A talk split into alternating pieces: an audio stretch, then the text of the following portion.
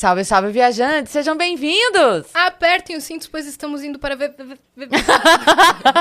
Vênus. Eu acho que deu uma travada aí Aliás, live, não, né? solta o cinto e desce pra empurrar. Porque tá, tá Porque tá engasgando. travado. né? Eu acho, às vezes foi só aqui também, a gente não sabe se foi pra live, né? Mas aqui deu uma engasgadinha na vinheta.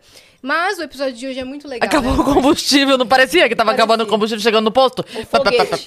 o foguete. Não, não fizeram a revisão do foguete. É. Tá todo dia aqui, ó, já, já deu muito mais que 10 mil Muito mais. Indo pra Vênus e voltando todo, todo dia. dia. A revisão era pra ter acontecido no primeiro dia. Ó, hoje estamos aqui com uma lançadora de dardos. Ela é atleta paralímpica, Raíssa Rocha Machado. Oi, tudo bem? Olá. Oi. Seja muito bem-vinda. Obrigada pelo convite. Tô muito feliz de estar aqui A gente se conheceu no lá. Vênus. É isso, contando sua história. A gente quer saber tudo, tá? Pode ficar tranquilo, eu vou soltar tudo. Quer dizer, tem algumas coisas que não pode, né? É, mas tem umas coisas que pode. Que é, Sim. a gente vai no meio do caminho, qualquer coisa ela grita de lá. Não pode! Aqui, ó. Aqui, ó. Aquela assim, o Vênus deu uma... Não! Não fala isso. A gente se conheceu lá no SVO, que a gente fez o Vênus no Shopping Vila Olímpia, um evento super legal, SVO É. secreto. Não tão secreto assim, porque foi muita gente. Foi muita gente no nosso aniversário. É. E aí apareceu Raíssa lá. Estava lá. né? Uma presença ilustre. Eu estava lá, vi o babado lá do cachorro da mulher. Foi um babado é, aquilo, né? Que tava no carro, né? Foi, eu amei. Foi demais, né? Ela gritando assim, eu... Eu não lembro o nome dela agora, mas pra galera que tá em casa saber a história, teve uma, uma das viajantes que tava lá, que foi assistir o Vênus, fez um esforço gigantesco pra estar lá, veio com o marido do interior de Minas, saiu do trabalho, pegou o carro, acho que era duas, três horas de São Paulo, pra estar lá. E aí, como não podia entrar com o pet, o marido ficou com o pet no carro pra ela poder entrar assistir. Falei, Gente, o que que tá acontecendo? Daí a Aí demos o até- jantar pra A ela. gente deu o voucher do Outback. É. né? Sério? Aham. É. Nossa, que babado. Eu queria... Queria ter vindo de longe. Se eu soubesse, tinha falado. Pois é. Oxi. Ah, Outback, Pô, eu moro longe gente. também, demorei duas horas de Uber. Outback, Outback não, não é pra qualquer um, não. Não né? se Outback dispensa. A gente tava Pois é. sorteando lá, a gente tava Sério? sorteando. É, mas depois a gente sai pra jantar Tá junto, né? bom. Todo mundo. É isso. Outback são Olha aí, Outback. Olha aí, ó. Já fui convidada pra um jantar. Olha, a a Outback, ajuda nós aí agora. Já a gente prometeu em teu nome. Agora. É isso. Mas seja bem-vinda, tá? Obrigada. Já participou de videocast? Videocast, eu já participei de podcast, agora videocast não. É o primeiro? Primeiro. Que honra. Olha. É um babado, né? E uma honra Dá até um... dá uma taquicardia. É. Mas é, eu ia falar que. Eu falei, é o primeiro videocast que você participa. Eu falei, que honra também, porque eu sei que hoje você foi treinar. Que você treina todos os dias. Todos os e dias. que é cansativo. É muito, principalmente pra nós lançadores de dardo, né? As pessoas não conhecem muito, começou a conhecer depois que eu comecei a trabalhar isso nas redes sociais, a mostrar mesmo o, porque o atletismo ele tem várias provas. Uma delas é o lançamento e arremesso. Então é muito escondido. Tem o Darlando, o Olímpico, né? Tem vários outros atletas incríveis. Mas eu falei, ah, cara, não tem ninguém, eu vou começar a fazer esse babado. Mas aí depois foi pra outro rolê, entendeu? Foi pra moda, aí foi pra maquiagem. Então hoje eu faço de tudo um pouco.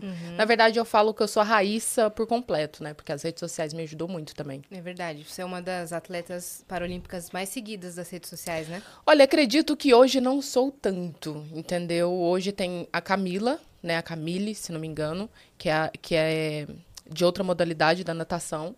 Mas no atletismo eu sou a mais seguida.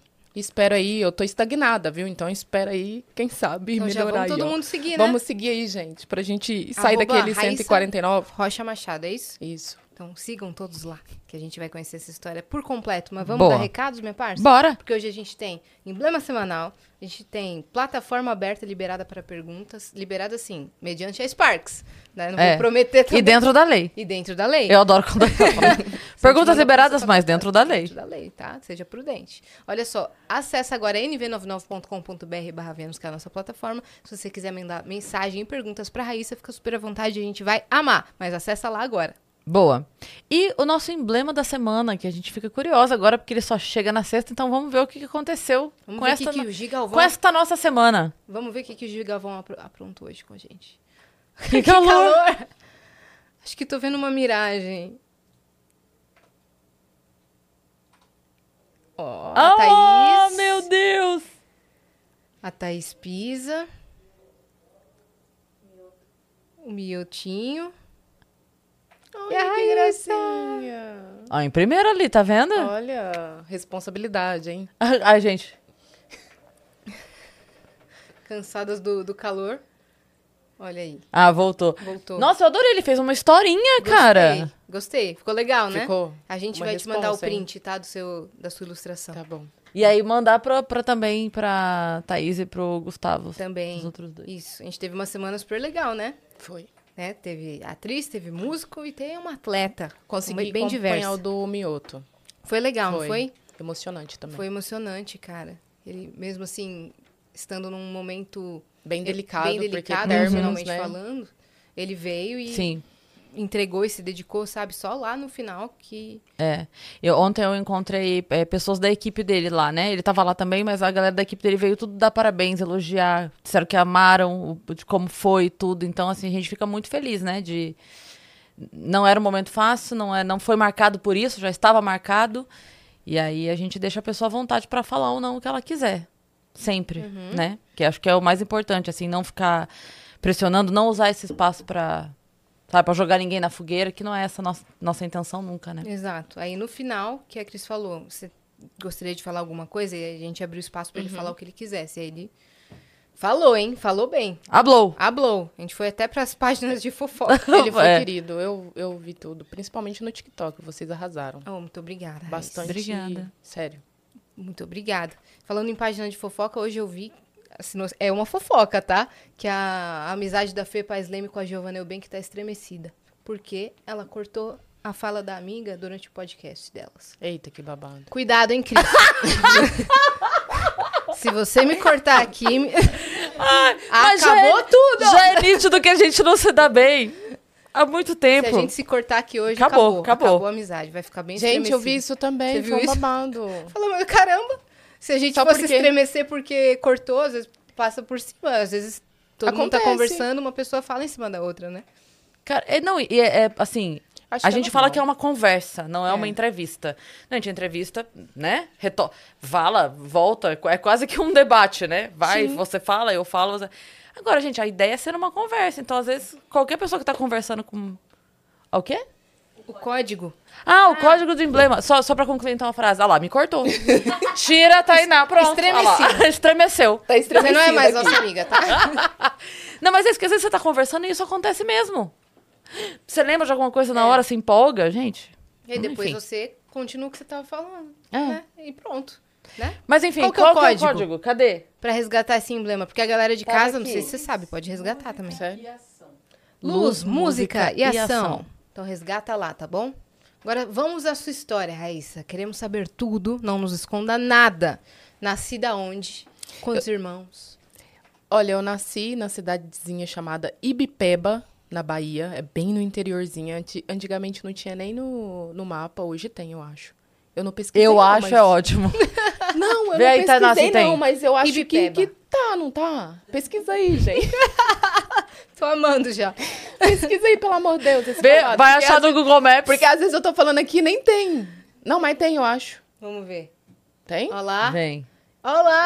Bota, Ibipeba. bota é, imagem pra gente ver a cidade, passear na cidade. Você é, Ib É, Ibipebense? É isso, olha lá. Ibipebense. É? É. Nem sabia. Fundada tô- 19 de setembro, acabou de ser aniversário da cidade? Olha É, isso. então. Parabéns, Parabéns, de Ibipeba. Ibipeba. Ó, 1961. Olha, Olha, tá lá. vendo? É uma jovem Lá tá cidade. 33 graus, tá? E o vento tá 21 quilômetros. E a umidade? 28%. É, Tá incrível. Tá um babado. Tá Todos incrível. os dados aqui de Ibipeba. Tá, Você não sabia. Tá então complicado. Olha, e existe, tá vendo? existe. Se você é de lá, Existe. comenta aqui, tá? A gente não quis dizer que você não existe. A gente só quis Não, gente, é realmente Tem, tem habitantes? Você chuta a quantidade de habitantes? Ah, eu não chuto, não. Eu não sou Olha boa lá. nesse babado, não. Coloca ali, ó. Quantos mil habitantes tem na cidade? Isso aí. Olha lá, 18 mil. Ó, gente, tá legal. 563, né? Mas é pequeno. Você, saiu, você pequeno. saiu de lá quando, você falou? Eu tinha um ano e seis meses. Faz tempo. Faz muito tempo. Sua mãe é de lá? Minha mãe é de lá, meu pai é mineiro. Minha mãe saiu de Bipeba e foi bem novinha, aí foi pra, pra cidade grande. Na época era Minas Gerais, Uberaba. E aí conheceu meu pai, né? E aí nisso conheceu meu pai, teve, fez a Raíssa e foi pra, pra Ibipeba, ter a Raíssa lá. Entendeu? E aí, com isso, acredito que ela não não conseguiu fazer pré-natal, essas coisas, porque na época era muito difícil, principalmente Uhum. para pessoas muito pobres. Ela não sabia que eu, que eu era deficiente, né? Ninguém sabia, só ficou sabendo na hora do parto mesmo, que foi um parto sofrido. Ela sempre conta que foi um dos partos mais sofridos dela, porque ela perdeu muito sangue, teve que repor sangue de outra pessoa, então foi bem complicado. Ela ficou no hospital um tempo depois. Ficou. E aí os Você é a médicos... primeira filha? Eu sou a primeira. Olha aí, eu sou a primeira e vim, ó, deficiente. Caramba! Não, bem. o, o, o que me maravilhosamente bem. Hoje eu agradeço muito a Deus, viu? É, não, o que eu ia comentar é que, assim, se, é, você disse que ela teve outros partos, né? Sim. Se tivesse, como esse foi muito difícil, o que eu tô pensando é, se, se, se o mais difícil fosse um do meio, ela teria outra experiência pra não para não traumatizar. Tipo, mesmo, mesmo tendo sido assim, ela ainda... Ela teve. Nossa, Agora, eu só não sei se foi acidente, tá, gente? Às vezes pode ter sido Se acidente. for uma decisão, se ela só- É, acredito que nenhum dos três foi uma decisão. Não, o último foi. Ela queria muito, porque eu acompanhei. Agora, eu e o Leandro, eu não sei. Entendeu? Nós estamos todos aqui. Estamos todos aqui, ela teve que lidar e tá tudo certo, entendeu? Mas aí, com um ano, né, e seis meses, eu tive que ir pra, pra Uberaba. Porque o os médicos de Ipipeba não sabiam lidar e também não sabia qual era o tipo de tratamento. Então, pediu pra minha mãe me levar pra uma cidade grande pra ver qual era o, tra- o tratamento. E talvez poderia fazer uma cirurgia que eu pudesse andar. Qual que foi o diagnóstico? Foi, foi má formação? É uma malformação congênita. Agora, se você me perguntar qual é o nome da minha deficiência, menina, não sei. E tem o nome da deficiência, eu não sei não, mas ela é muito difícil, sabe? e por que Uberaba especificamente? Tinha alguma... Ou só foi uma escolha? Eu, eu acho que é porque ela conhecia já Uberaba, Ah, já entendi. trabalhou, aí ela foi trabalhar, ela foi primeiro, né? Aí começou a trabalhar numa casa de família, porque minha mãe trabalha, ela não tem estudos, né? Então ela trabalhava em casas. E aí ela começou a trabalhar nessa casa e morar na casa também. E aí depois, com, quando ela começou a se estabilizar, aí ela pediu pra me levar. Aí uma tia minha que me levou. Mas como eu fiquei muito tempo longe da minha mãe, quando eu tive o primeiro contato com ela, ela me contando, eu não reconhecia ela. Eu não, eu tipo assim, eu não queria ela, entendeu? Eu queria minha tia, porque minha tia tava o tempo todo comigo. Agora ela não, eu não sabia que ela era minha mãe. Foi um custo, né? Eu me adaptar a ela novamente e saber que ela era minha mãe. Reconhecer como banho de novo, né? Foi. E aí, quando eu cheguei em, em Uberaba, aí começou, né? Ela me levar para os médicos e tal. E aí eu fiz a minha primeira cirurgia. Mas eles colocaram um ferro dentro do meu pé, né? Quebraram minhas pernas, colocaram gesso até aqui, para minhas pernas eh, não ficar tão tortas e meu pé crescer. Porque a minha deficiência, não, eu não. As pernas eu não cresço, assim, né? Eu sou pequenininha, gente. sou bem pequenininha. E aí, É por conta da forte. É, o braço. Eu falo, que- meninas, eu falo assim: o que Deus não me deu nas pernas, me deu nos braços. É um babado. Nossa, cara. Pra lançar os dardos. né? Oxe, eu pego 115 quilos no supino. Você tá maluco. É um babado. Mas é gostoso. Dói? Dói, mas é bom. Entendeu? Mas então, voltando Caramba. de novo. Nossa, cara. Eu, eu ainda tô nos 115 quilos. Eu, deu, uma, deu uma travada aqui. Meu Deus! Se Você levanta um ser humano. Eu, eu, me, eu me levanto, acho que duas, duas vezes, um pouquinho mais, porque hoje eu tô com 50 quilos, né? Porque eu faço alimentação pra, pra eu engordar, Aham. não pra emagrecer. Porque o meu metabolismo ele é muito acelerado, então eu perco muito rápido. Então eu acho que eu, levo, eu me levanto duas vezes. E um pouquinho mais, assim. A braba. É um babado. A baba- do babado. É, Meu mulher. Deus! É um treino. entendeu? Pesadíssimo. É. Aí quebraram suas pernas. Aí quebraram, contando? né, pra, tipo, tentar colo- colocar no lugar o babado, mas não deu muito certo não, até porque, tipo, deu certo porque minhas- meus pezinhos cresceu. Mas não deu muito certo porque minha mãe não tinha condições pra eu continuar o tratamento, porque precisava, precisa de fazer um tratamento, é, fisioterapia, enfim. Então, ficou, tipo assim, esse pé, ele ainda é o, o- o- mais normalzinho, o outro é tortinho. E aí eu fui crescendo, tive uma infância maravilhosa, entendeu? Minha mãe nunca me limitou, tipo, ai, não faz isso, ai, não faz aquilo. Não, minha mãe, ela sempre eh, me deixou muito livre. Então, é, é aquela criança que, tipo, não entrava dentro de casa para beber água para não Era Pra- meia-noite, é. eu tava jogando queimada, gente, na rua. E eu, eu era muito boa na queimada. Imagina, velho, imagina tomar uma bolada da, Raíssa, cara. Eu sempre tive os braços muito bons, né? Então. É. E nas escolas também, é, eu sempre fui muito acolhida, sabe? Então, eu, eu fui, tipo assim, da, da fé mesmo, da minha deficiência, quando eu comecei, como diz a minha mãe, da fé dos machos. Entendeu? Quando a gente começa a dar fé dos machos. E quando a gente começa a entender, a cabeça da criança começa a entender que tem algo diferente em você que não, não tá legal aqui comigo. Então eu comecei a me comparar muito com as outras meninas. Então eu via que eu era negra, com a pele escura. Eu, eu via que meu cabelo nunca ficava baixo, sempre alto. As meninas andavam, eu não. Então, ali, a partir dos meus 10 anos, eu comecei a sofrer. Aí foi onde eu, eu realmente comecei a sofrer. E eu nu- nunca tinha pegado uma cadeira de rodas.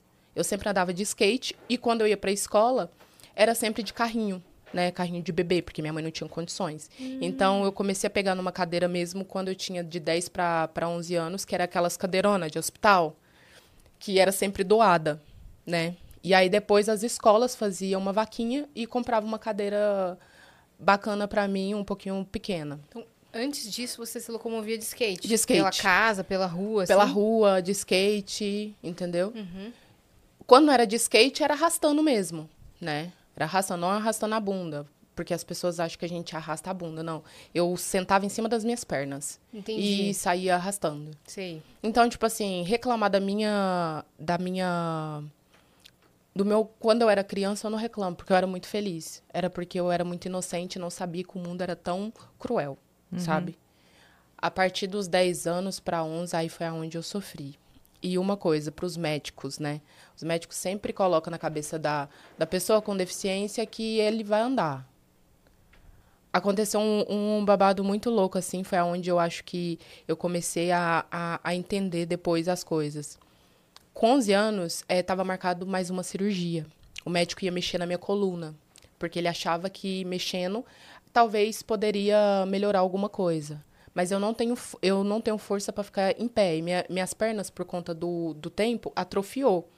Eu sinto minhas pernas, tenho alguns movimentos, mas eu não consigo ficar em pé.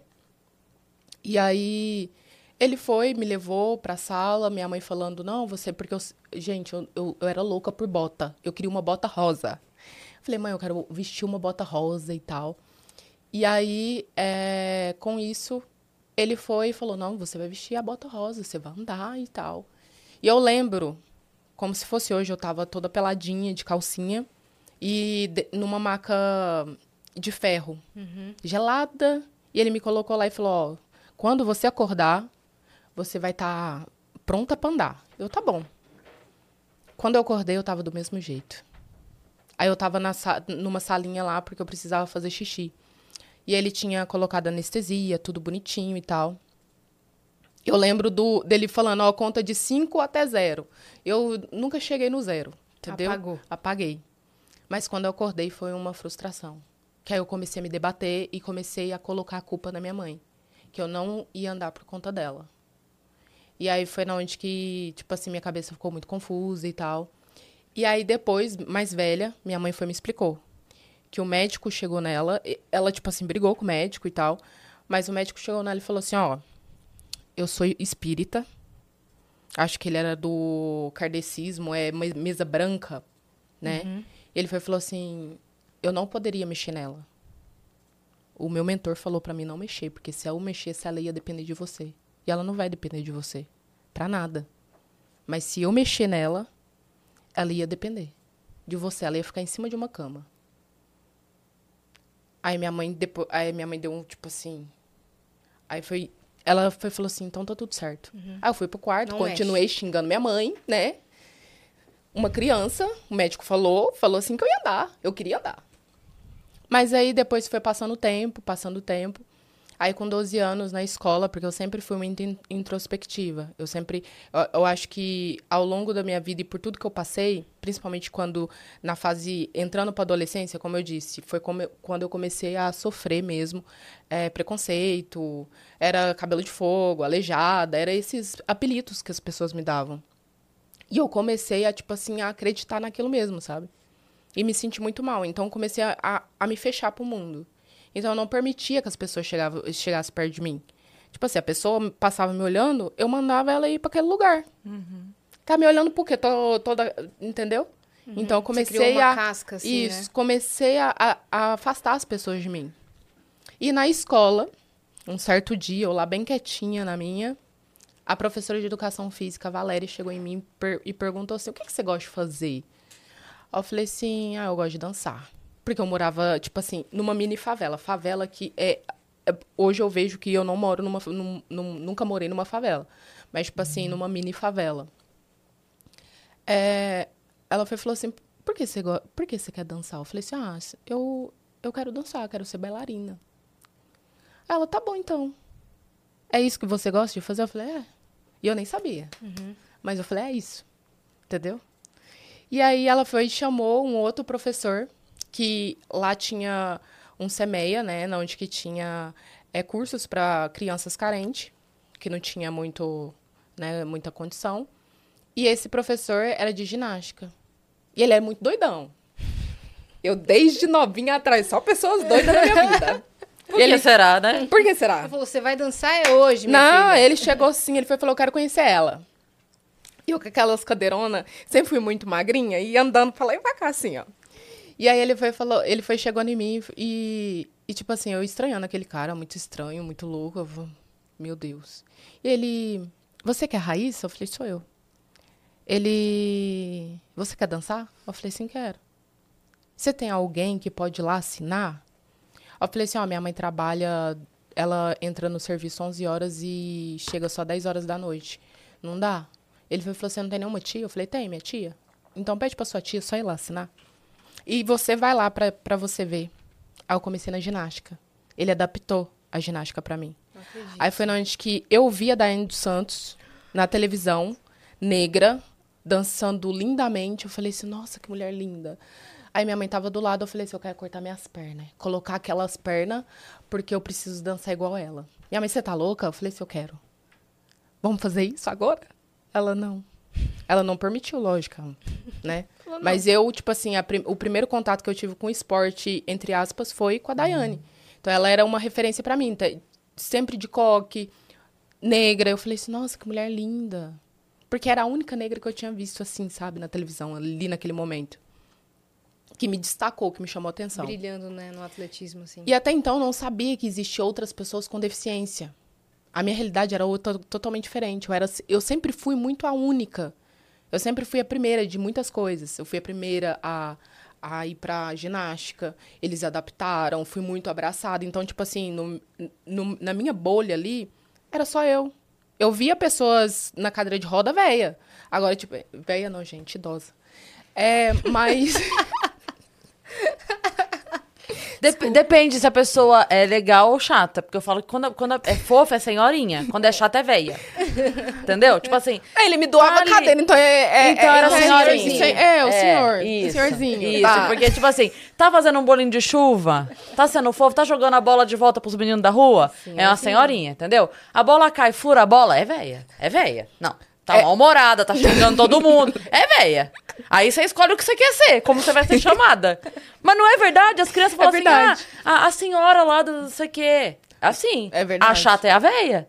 Aí a pessoa que tem que escolher como ela quer ser chamada. É verdade, concordo. Concordo. Mas no caso era o eu senhorzinho. Concordo. É o senhorzinho. Era o senhorzinho. Aí ele sempre pegava as cadeiras e doava para mim, porque minha mãe não tinha condições. E aí, é, eu comecei a ir pra ginástica. Aí ele foi, falou, ó, você vai fazer não sei o que com a fita. Eu não sei qual que é a ginástica ritma, artística, não sei. Eu só sei que eu fazia um negócio com a fita. Menina, eu ia para todos os, os babados fazer lá apresentação. O povo aplaudia. E eu não entendia porque as pessoas... Eu saí de, de dentro de uma caixa, tipo uma boneca, imitando uma boneca. E depois começava a dançar, a cambalhota. Era um babado. Eu amava. Nossa Senhora. Isso, isso você criança, adolescente. Isso. E aí, tipo... Isso 12, 13? É, de 12 para 13 anos. Tá. Tipo assim... Bem no comecinho tá. mesmo. E aí eu falei assim, cara, que da hora, mas eu não entendia porque as pessoas estavam chorando. Eu falei, gente, mas por que todo mundo tá chorando? Aí eu chegava no, no Rones, que era o meu treinador, falei assim, por que todo mundo tá chorando? Ele, porque você encanta. Eu falei assim, ah, tá de sacanagem. O povo tá chorando. Tem alguma coisa de errado? Não, é porque você encanta de verdade. Quando você tá no palco, você, você chama atenção. Eu falei assim, nossa, que babado. Mas lógico que na, na época eu não falava babado, né? Hoje eu falo babado pra tudo. Hoje é tudo bem.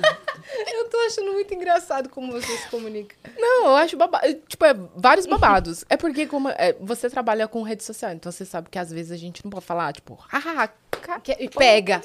É. Então aí eu comecei a pegar um babado que surgiu do nada e todo mundo hoje fala que é o meu. É, é, é seu marca. bordão. É. Né? É o babado. Oh, tá é o babado. babado. Oh, eu falo é pra babado, tudo, né? até em entrevista. Do nada. Ai, babado. tipo. E o povo fica assim, cara, você é muito da hora. Eu, tá bom, então. Que babado. Babado. Aí o povo, você tá elogiando ou você tá falando? Não. Quando eu tô elogiando, eu falo babado. Agora, quando eu não tô também, eu falo babado também, pra entender todo mundo, tá tudo certo. Descubra aí o, o rolê. Aí, e ninguém... aí você analisa babado. Aí eu comecei a fazer o Girava a fita lá fita como e ninguém. tal. Mas eu sempre tive muita conexão com... Lógico, eu comecei na ginástica, mas eu tive muita conexão com jazz, com balé mesmo. Parece que tinha alguma coisa dentro de mim que queria muito dançar, mas fazer balé. E aí eu fui, a professora lá foi, falou: não, você vai dançar balé também, a gente te quer aqui. Eu, eu tô falei, tá vendo tá como é que isso vai chegar em dardo. Aí tá? eu, beleza. e eu saí do, da ginástica e fui pro balé. Aí eu, eu dancei aquela música, eu acho que tem no YouTube ainda, que eles jogaram lá no YouTube. Nossa Senhora, me dê a mão. Foi no Dia das Mães, aquele babado. Oh, meu Deus. Aí você se pergunta, por que estão chorando, né? Aí eu me perguntei, por que tá chorando todo mundo de novo? E minha mãe nunca pôde ir em nenhuma apresentação minha.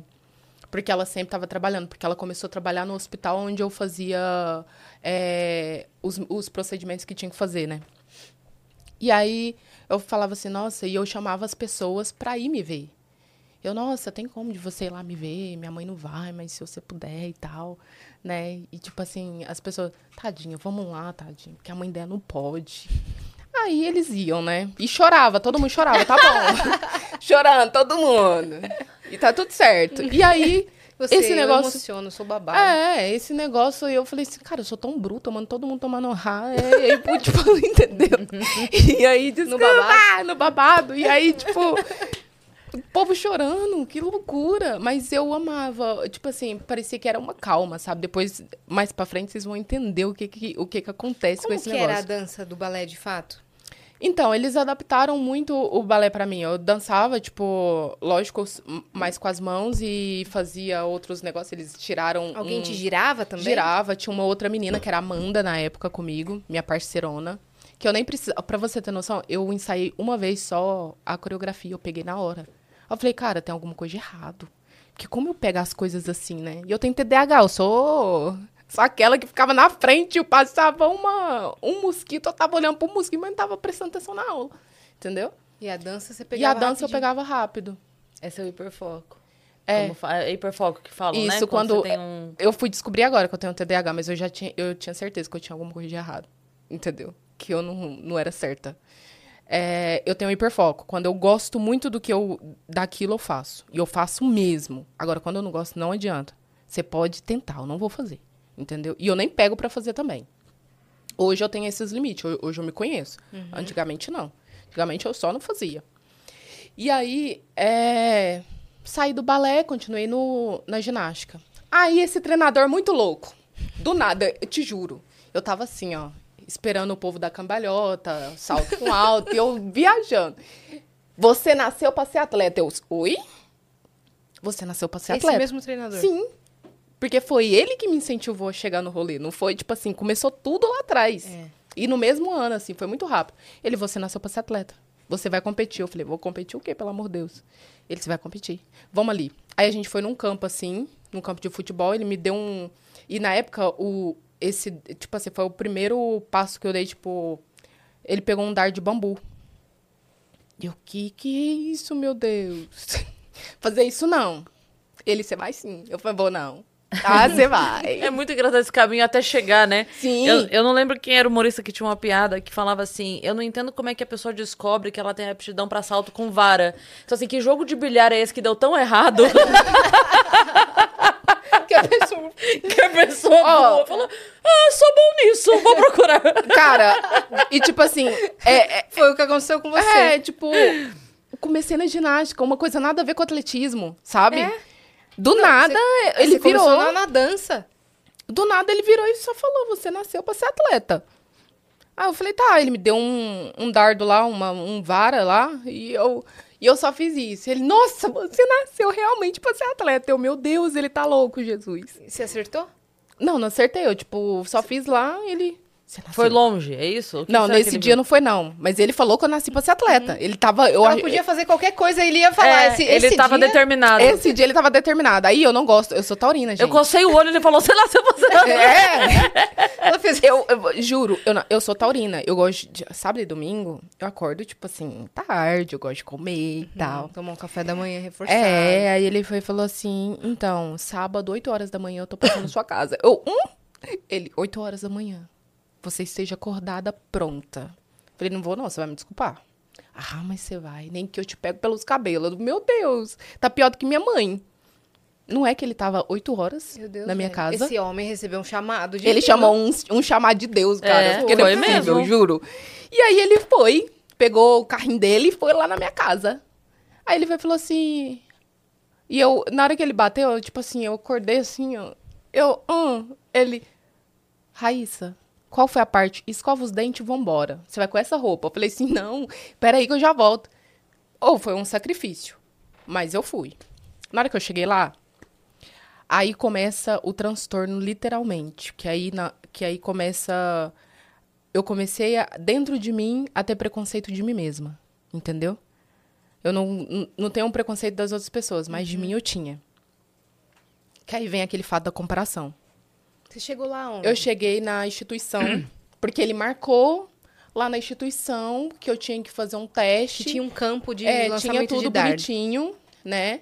Ele já trabalhava com o paradesporto. Então eles ele ligou pra lá e falou assim, ó, tem uma tem uma menina aqui deficiente, cadeirante, e eu vou levar aí porque eu acho que ela nasceu pra ser atleta. Eu acho não, eu tenho certeza. Ele falou de jeito. Meu Deus do céu. E eu fui. Na hora que chegou lá, tinha um japonesinho, o Loreno, o pobre, tadinho. Fiquei com dó dele depois. Hoje eu tenho dó, antes lá na, naquele dia não. Aí eu cheguei, na hora que eu cheguei, juro, eu cheguei na instituição, a, a cena que eu vi foi muitos deficientes, vários cadeirantes. Ali eu comecei a ficar muito apavorada. E eu, e eu não fui com cadeira, eu fui sem cadeira, eu, eu, eu arrastava. E eu comecei a ficar muito apavorada. Aí eu saí. Na hora que eu saí, ele falou: "Pra onde você vai? Pro seu quarto, pro seu carro. Eu não vou, eu não vou fazer não, esse trem não". Ele: "Você vai. Volta aqui". Aí eu fiquei Aí que esperando. você descobriu que existiam outras pessoas com Foi. deficiência. Foi ali que eu, que eu descobri que existia pessoas com deficiência, entendeu? E aí esse Loreno foi, o Loreno, tadinho. O Loreno foi e pegou a cadeira própria de arremesso, né, e lançamento. Ele falou: "Essa daqui vai dar certinho pra ela". E eles me colocaram lá naquela cadeira. Na hora que eles me colocaram, me deram o peso primeiro. Ó, você tem que fazer isso. Eu, tá. Eu. Ele não é assim. Faz direito. Eu, cara, você tá me obrigando a fazer uma coisa que eu não quero. Eu quero. Aí eu comecei a dar discurso, porque eu era assim. Eu quero estudar, quero ser delegada, quero prender os presos, bater neles, mas eu não quero ser isso daqui que você tá querendo que eu. Que eu, que eu entendeu? Não quero. Aí ele falou: você vai ser. Faz direito. A gente só sai daqui quando você fazer direito. Aí foi na onde que eu comecei. Aí eu fui, fiz o arremesso.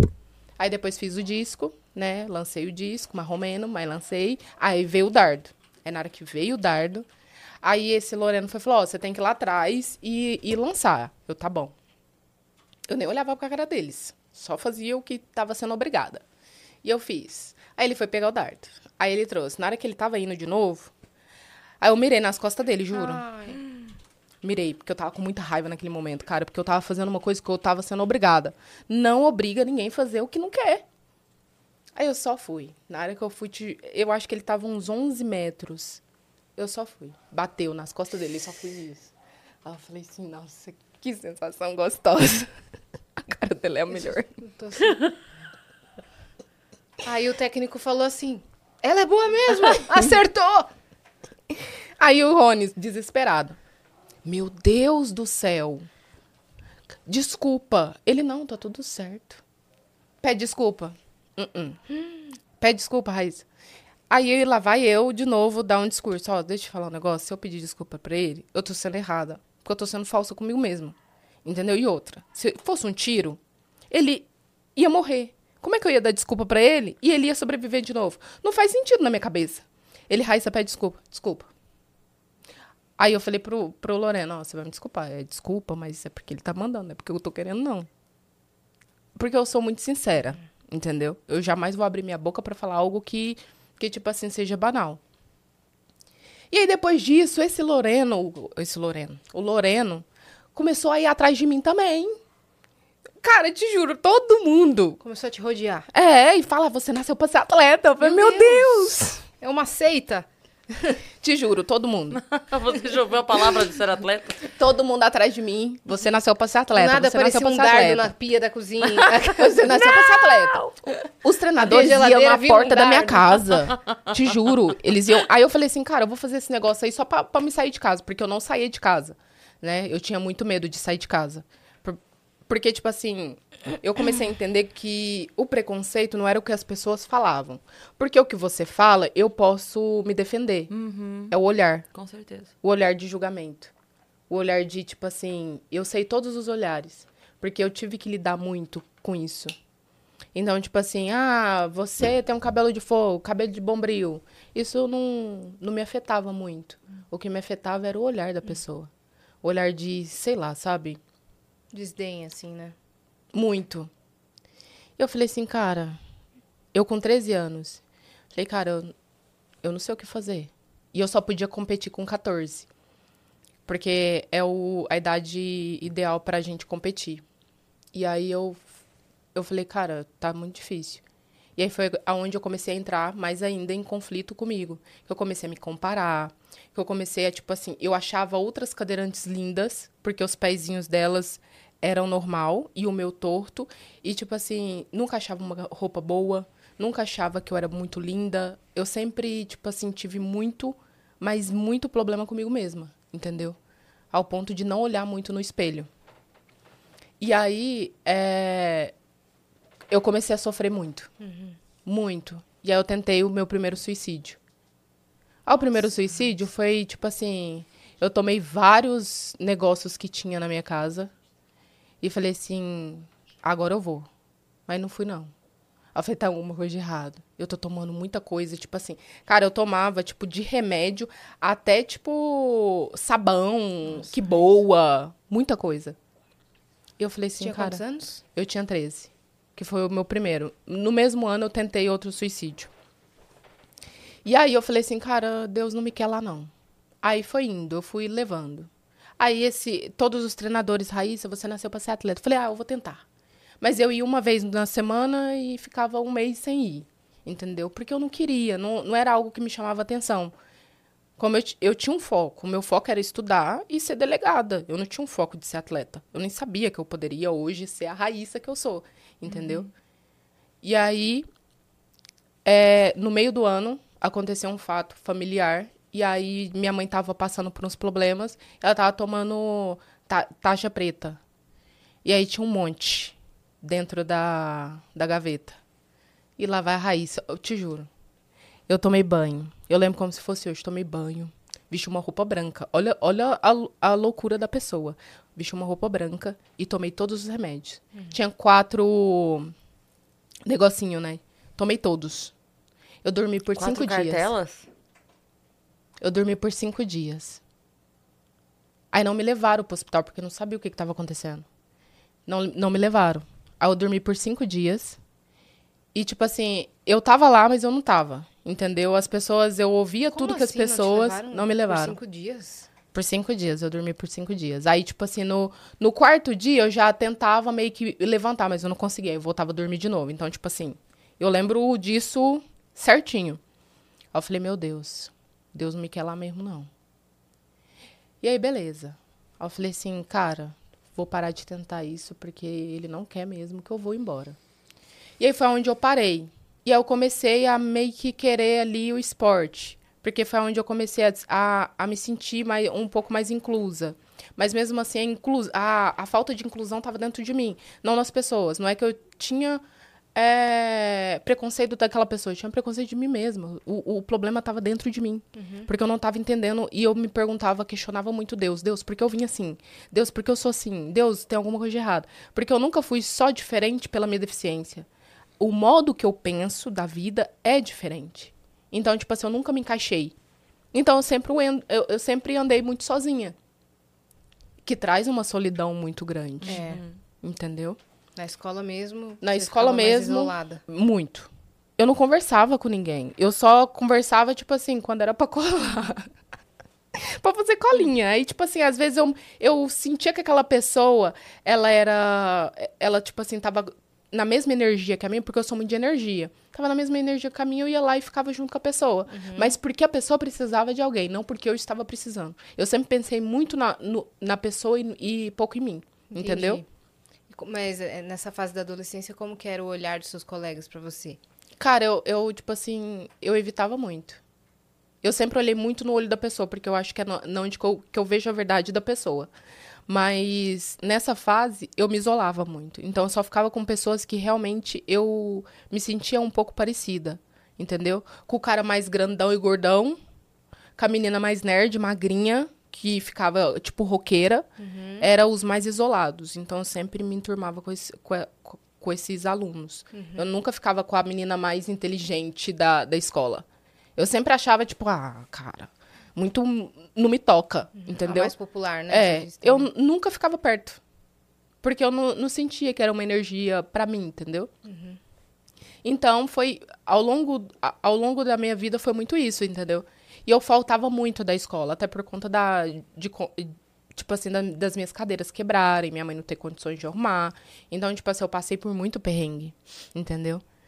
E hoje eu tento ajudar todo mundo, sabe? Tipo, eu compro cadeira, eu sou aquela que você compra sapato, eu compro cadeira.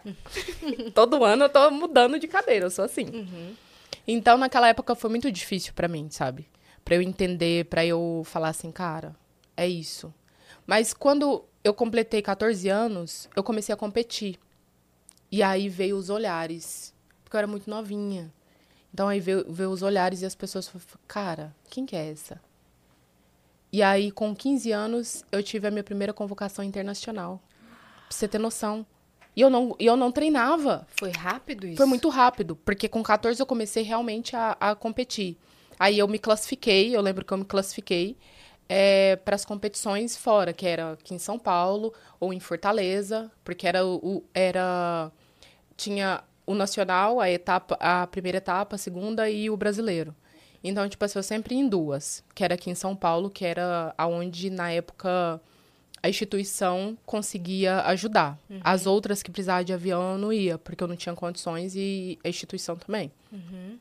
Então, quando eu vinha, aí, tipo assim, todo mundo falava, nossa, quem que é essa? Entendeu?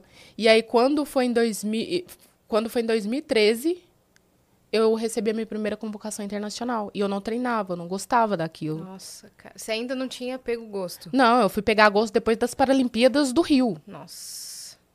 Então, de 2013 até 2015, eu tava. Eu estava. Eu falo que eu estava brincando muito com o que Deus queria pra minha vida. Estava brincando muito com. Com a minha vida. Entendeu? E, tipo, não tava entendendo o propósito das coisas. Porque a gente tá aqui por um propósito. Vocês é boa no que vocês fazem, porque é por... vocês têm que estar aqui. Entendeu? É assim. E eu não entendia isso. Eu nem treinava, nem gostava de treinar. Falei, "Ah, vou treinar nada. Sabe o que, que o pessoal da seleção fazia? Porque eu era da seleção de jovens. Eles me, eles me traziam um mês antes pra cá, pra São Paulo, pra, meu, pra eu treinar, porque aqui eu treinava. E aí eles me levavam pras competições. Entendi. Então, tipo assim, de 2013, quando eu, quando eu fui convocada pra minha primeira competição, que foi em Porto Rico, de 2013 até 2015 foi esse mesmo, esse mesmo processo. Entendeu? Eles tentando me incentivar. O CPB sempre me incentivando. Traziam pra treinar aqui. Sempre me incentivando. Nunca desistiram. Ninguém soltou tua mão. Não. E aí, em 2015, em 2015 quando eu fui para o Mundial, que aí eu fui para o Mundial de adulto, eu tinha mais ou menos uns 18 para 19 anos, eu tinha 18, quase para 19.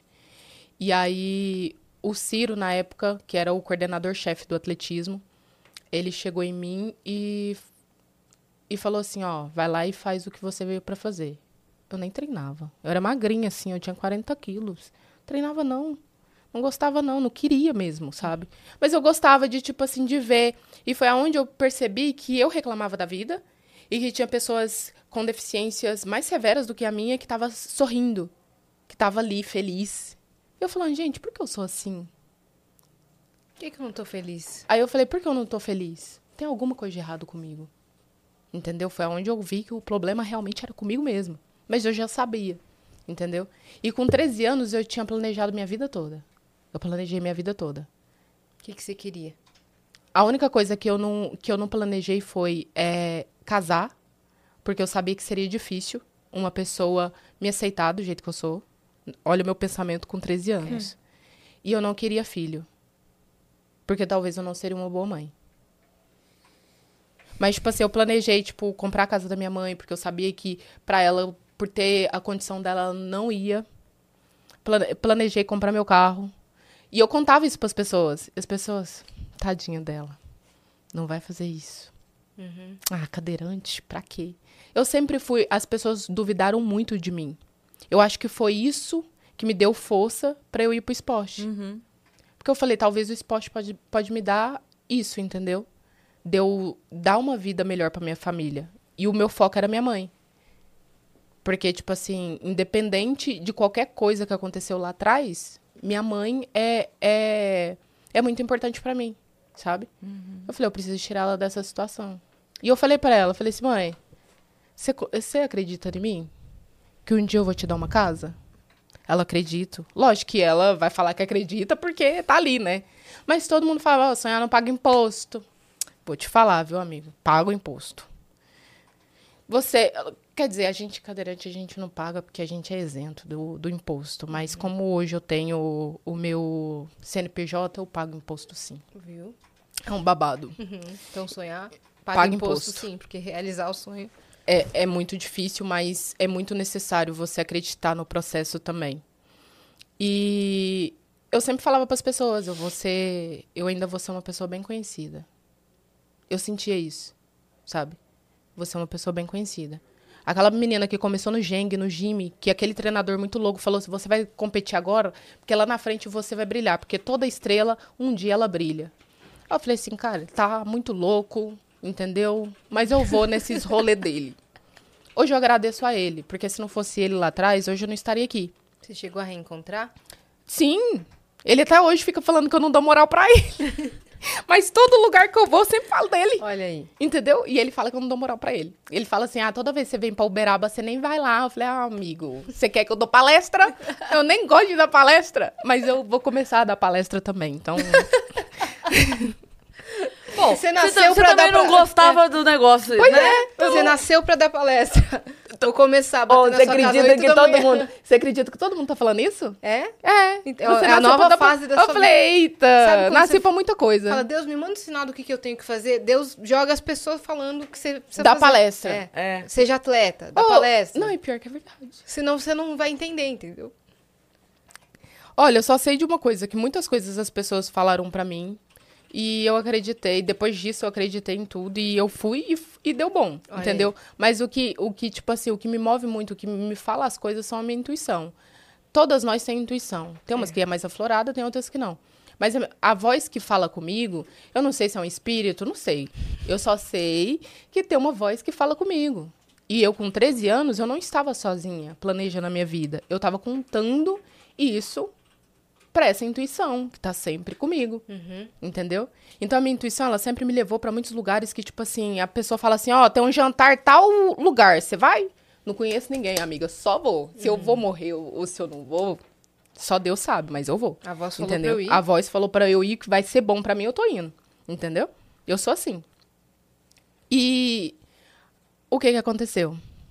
Aí eu competi, aí ele foi falou assim, ó, vai lá e faz o que você veio pra fazer. Eu, tá bom, não sei o que eu vim pra fazer, mas eu vou.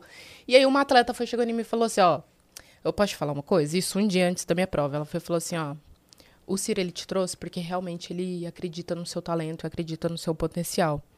Mas muitas pessoas perguntaram pra ele por que ele insiste tanto em você.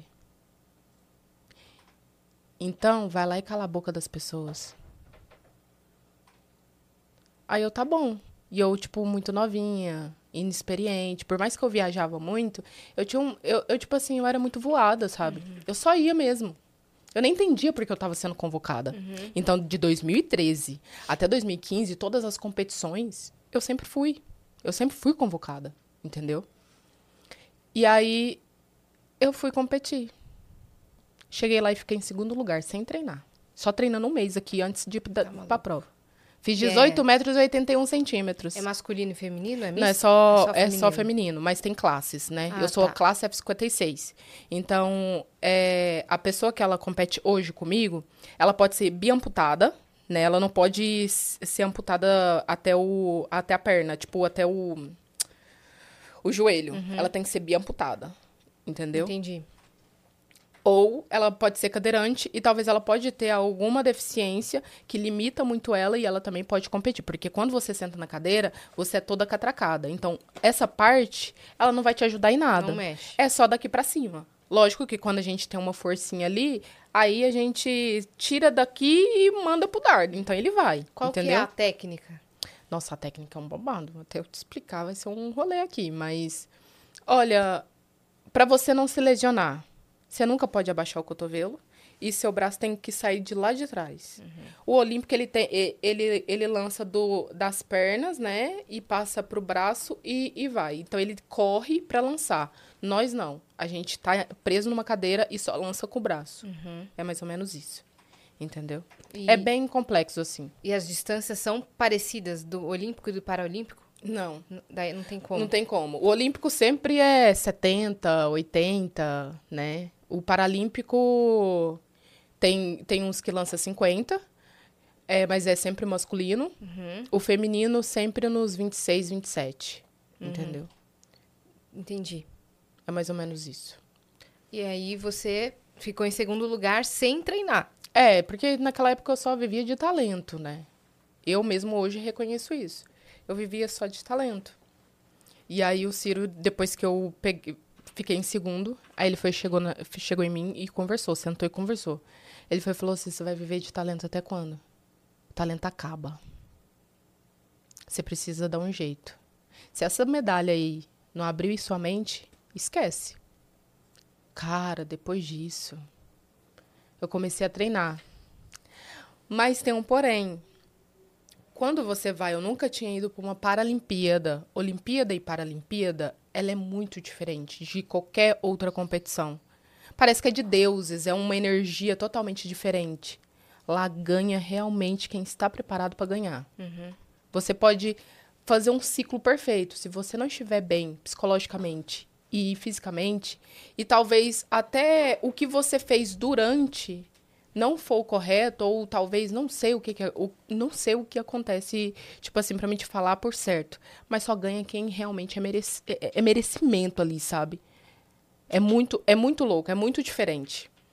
E eu fui para as Paralimpíadas do Rio né? Com 20 anos minha primeira Paralimpíada. Aí como as outras competições todas eu sempre ia pro pódio uhum. independente da cor da medalha sempre estava ali. Falei dessa também eu vou um dia antes da minha prova, porque eu sou um bandista. Um dia antes da minha prova, veio um caboclo é, na minha na minha cama assim. Ele tava muito triste. Eu falei, deu ruim. Aí eu tava muito mal e fui pra competição no outro dia, foi dia 10 de setembro. Aí o meu treinador hoje, o João Paulo, na época, ele foi me viu muito triste. Ele foi falou assim: O que, que tá acontecendo? Hum. Eu falei assim: Não sei, eu tô triste. Ele, por que você tá triste? Eu, porque eu vou perder. Ele, como que você sabe que você vai perder se você nem entrou na prova ainda e nem competiu? Porque eu sei. Ele liga pra sua mãe, sua mãe vai te. Sua mãe vai conversar com você. Aí eu fui liguei pra minha mãe. Depois disso, toda competição que eu vou, eu tenho que ligar pra minha mãe. Hum. No dia da minha prova. Meu Deus. Aí eu fui liguei pra ela. Mãe, a pergunta que eu fiz pra ela. Mãe, você acha que eu vou ganhar? Minha filha, se você não ganhar, o importante é que você tá aí. E, e isso é maravilhoso. Na hora que ela falou isso, eu sabia que eu ia perder. Eu entrei na prova já sabendo que eu ia perder. E aí eu fui. Entrei na prova e foi na onde eu, tipo assim, eu saí muito triste, cara. Porque, tipo assim, todas as competições que eu ia, eu sempre trazia uma medalha pro Brasil. Uhum. Sempre. Sempre representei muito bem. Nas Paralimpíadas eu não. Eu fiquei em sexto. Foi a pior competição da minha vida. Uhum. Mas também foi a melhor competição da minha vida. E aí eu passando, terminou. Aí eu passando assim, aí veio um menininho. Raíssa, não desiste. Eu falei, como é que esse menino sabe meu nome? Aí eu olhei assim, aí tava minha cara chorando, né? Eu parecendo tornegão, porque eu já eu tinha começado a fazer meu, meu naipe. Falei assim, eu vou ficar fortona. Menina, eu 150 tava muito supino. forte. E aí, então, eu, eu alisava o cabelo, né? Pra mim me sentir aceita. Pra falar assim, não, eu sou aceita. E também pro, pra praticidade, né? Porque quando a gente viaja assim, é muito complicado. E aí eu alisava cabelo, tava aparecendo o, o tornegão e tal. E eu chorando muito. Eu falei, eu não quero mais isso. Acho que isso não é pra mim. Ou no primeiro tombo, É, você desistir também é complicado, né? Uhum. Mas eu desisti. Aí eu falei, não quero mais. Aí eu fiquei de setembro, eu vim, tipo assim, no outro dia eu já, eles já mandaram a gente embora. Quem não tava pegando medalha tinha que ir embora. Aí eu fui pra Uberaba. Aí eu falei assim, ah, agora eu vou voltar a estudar. Voltei a estudar e, e fui seguindo minha vida. Sa- Quando- Você parou. Parei. Eu nem apareci na instituição pra treinar mais, não. Quando foi em fevereiro de 2017, meu treinador, que é um outro treinador também muito louco, porque eu só. Gente, o que aparece de pessoas na minha vida.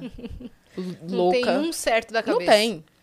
Ele batendo no meu portão. Eu falei, gente, mas quem é essa pessoa? Aí, Raíssa, eu, meu Deus. Aí eu fui lá abrir, ele... E aí, a gente precisa conversar. Eu falei, você vai me desculpar, não tem conversa. Não vai ser igual lá atrás. Acabou. Ele não acabou. Você tem muitos títulos. Uma pessoa como você, que começou muito nova, começou a viajar muito cedo. Você, no primeiro tombo, você vai desistir? É. tem pessoas que te admiram, tem pessoas que acreditam em você. Eu falei, eu não acredito, então não... ele, Deus acredita. Confia. Vamos fazer o seguinte? Acredita no meu trabalho, que eu vou acreditar em você e a gente vai seguir. Eu falei, eu não quero mais não, eu vou sofrer. Ele, você quer? Você quer sim. No fundo você quer. Aí eu falei, não, não quero não. E tipo assim, foi muito difícil, porque eu acho que eu, eu entrei em depressão ali. Uhum. Entendeu? Mas eu não ia pra psicóloga, não ia pra nada. Eu tive que lidar com os. Tipo assim, juro, eu falava, eu quero desistir. Meu ex-namorado, ele comigo, e tipo assim, eu chorava. Mas eu chorava. E eu não olhava pro espelho, porque eu também não tava me reconhecendo. Eu tava, tipo assim, tendo um, um negócio muito louco dentro de mim. E, e eu falei assim, cara, a minha confusão mental tá muito louca, eu não vou aguentar. E minha mãe, ouve seu coração. Eu falei assim, meu coração, ele não manda não, ele tá errado, eu não quero. Ouve sua intuição. Não, minha intuição tá falando pra me voltar, mas eu não quero. E aí, tipo assim, foi, foi uma confusão mental dentro de mim muito grande, porque era muito sentimento e eu não tava lidando com aquele sentimento. Tava reprimindo tudo ali. E aí, esse treinador foi falou: acredita em mim. Ele foi duas vezes na, na porta da minha casa. Se você falar pra mim que não vai, eu não vou vir mais. Aí eu falei: não, cara, eu vou. Porque, tipo assim, tinha algo dentro de mim muito forte, sabe? Uma- um, um sentimento muito forte falando pra me voltar. Que ia ser diferente. Eu falei: eu vou voltar, mas agora. Aí eu fui falei pra ele: ó, eu vou voltar.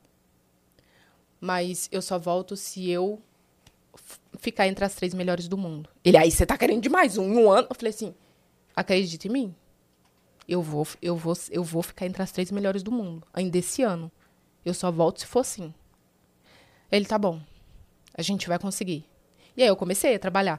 E, tipo assim, eu não tava recebendo bolsa, porque a gente recebe bolsa, a gente é, tem uma ajuda financeira. Isso. E eu não tava recebendo nada, eu fui cortada de tudo, porque, tipo assim, Ah, você cai. É, eu, eu fui cortada de tudo, sabe?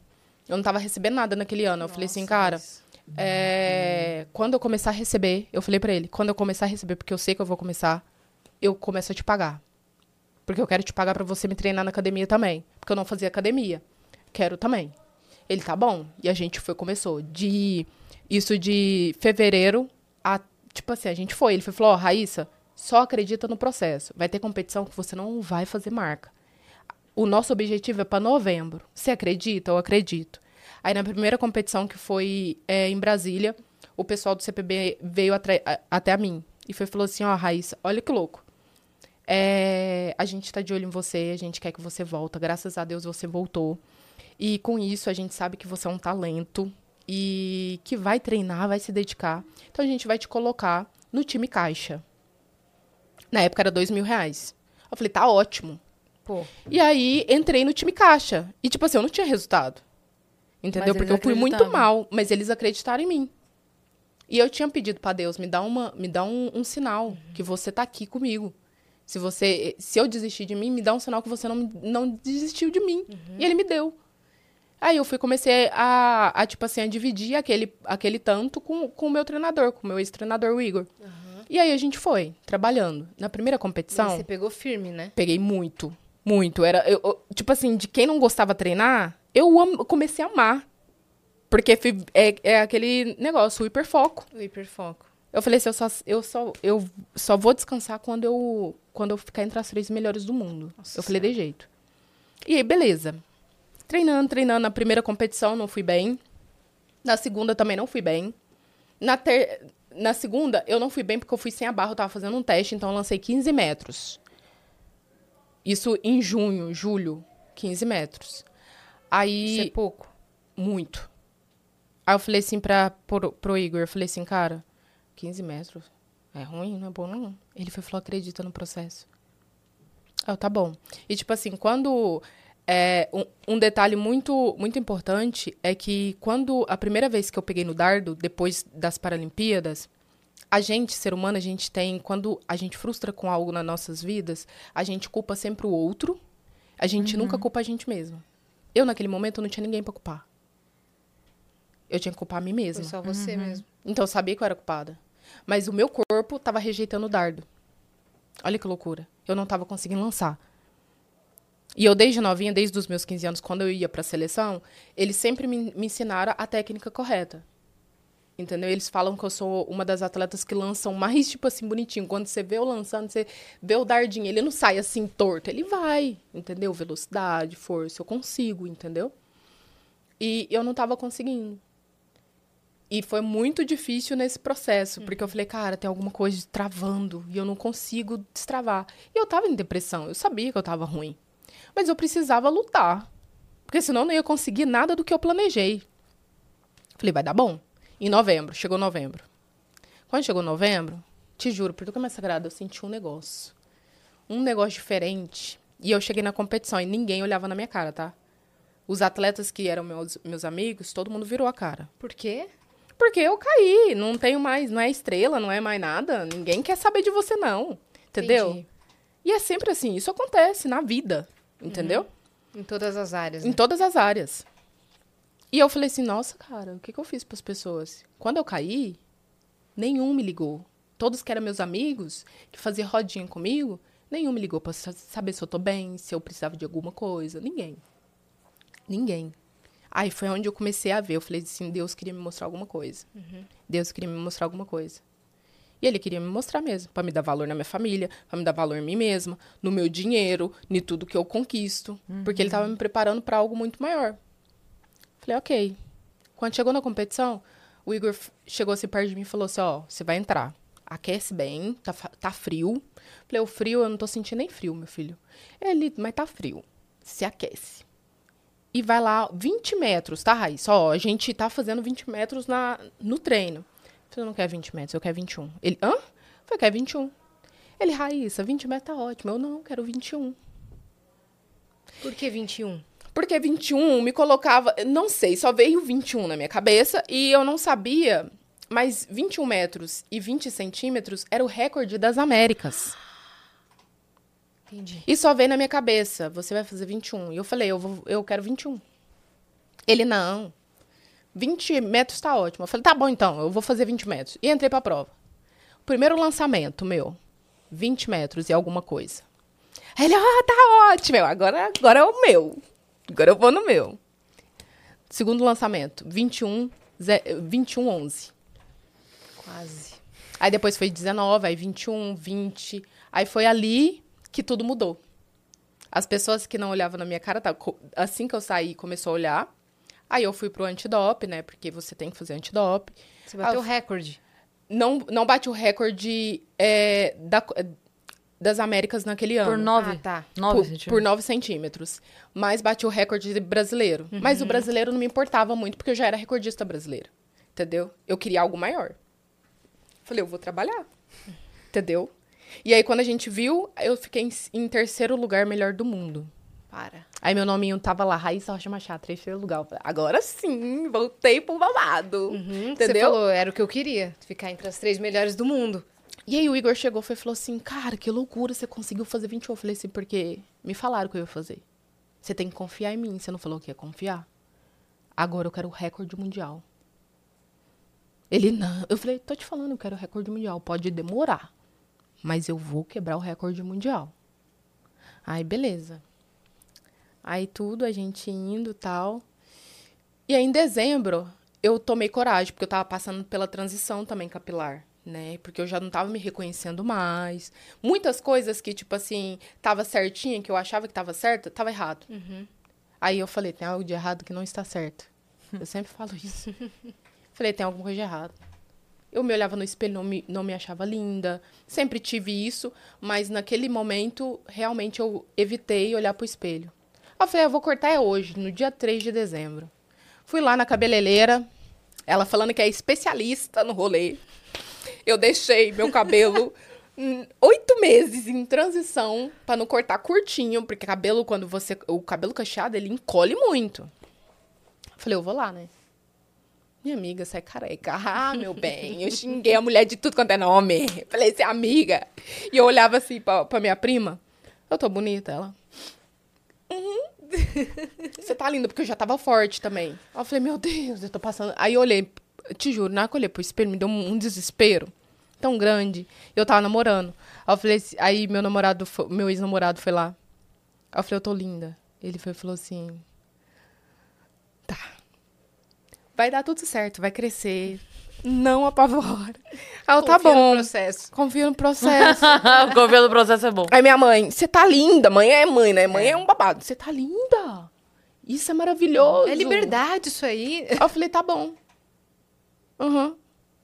Aí, beleza. Aí, nisso, eu só sei que uma semana depois eu recebi uma ligação de uma atleta, a Mari, que hoje é uma das minhas melhores amigas aí. Ela falou, amiga, deixa eu falar, você recebeu uma ligação? Eu falei, que ligação, pelo amor de Deus? A ligação, eu falei, a ligação da bolsa? Aí ela, não, a ligação do, do, do Ricardo e tal. Eu falei assim, pra quê? Você vai morar em São Paulo, sua louca? Eu, hum? Eu não tô sabendo disso, não. Era a cidade que eu mais temia vir. Ela, sim, a gente tá na lista pra ir pra São Paulo treinar. Eu já aceitei, você também vai aceitar. Eu falei, amiga, deixa eu falar. Como assim pra São Paulo? Eu sou de Uberaba, interiorzinho, falo ai, sou. Aí eu vou pro. aí eu vou pro, pra cidade grande, aquela loucura. Meu Deus, eu, eu não vou sobreviver. Ela vai, vai dar tudo certo. Aí eles e me ligaram. Então, Raíssa, a gente tá. A gente estava estudando possibilidades e a gente quer que você venha para São Paulo treinar aqui no Centro de Treinamento Paralímpico e tal. É, você vai fazer parte do projeto Tóquio. É, Tóquio. Nossa, cara. Aí eu. Tá bom, então. Eu só falei, vou. Mas eu não pensei, tipo, na, res- na, na opinião da minha mãe, do meu ex-namorado. Não pensei em nada. Eu só falei, eu vou. Nossa. Porque minha intuição falou, só vai. Aí eu, tá, só vou. Aí depois que eu fui pensar, como que eu vou levar minha mãe? Como que eu vou levar meu namorado? Como que eu vou levar o meu cachorro? Como... Onde é que eu vou morar? Como é que vai Aonde ser eu minha vou? rotina? Mas eu vou te falar, o primeiro momento, meu ex-namorado veio comigo, a gente viu algumas casas, e eu já tinha falado pra minha mãe, minha mãe só vai, porque vai dar bom. Sua mãe apoiou. Minha mãe apoiou, sempre me apoiou. Porque, como eu disse, minha mãe, ela nunca passou a mão na minha cabeça. Ela sempre me falou assim, ó, vai lavar sua roupa, vai lavar seu prato, lavar, vai limpar uma casa, vai cuidar do seu irmão. Um dia você vai ter sua casa, um dia você vai ter um marido e vai ter seu filho, e você vai morar só. Hoje, hoje você tem eu, amanhã você não tem. Talvez amanhã eu não vou estar aqui. E quem vai fazer isso tudo pra você? Então você vai lá, bonitinha, e faz. Então eu que cuidava de tudo. Você é independente. Sou. Eu moro sozinha aqui em São Paulo desde 2018. Desde o dia 8 de 2018. Aí Eu vim com a veio. cara com a coragem. Só vim. E aí, o que acontece? A bonita aqui não tava se sentindo mais bem com o boy. Falei, ah, amigo, não Vamos dá. terminar o babado. Entendeu? Porque ele era muito ciumento. Aí eu falei, não vai dar certo esse rolê, entendeu? É, uma questão sobre isso. Você falou que com 13 anos você pensou, não vou me casar porque ninguém vai querer ficar comigo. Como foi pra você quando você começou a se interessar pelos caras e eles terem interesse de volta? Cara, quando eu comecei a me interessar pelos caras, eu sempre usava um babado. Eu nunca vi as cadeirantes. Eu sempre, eu sempre gostei muito de beijar. Eu não vou mentir, gente. Eu sou pra frentona, entendeu? Eu, ah, quero beijar. Eu ia pro, pras festinhas lá em Uberaba, falava assim pra minha prima, Jaqueline, eu vou beijar três hoje.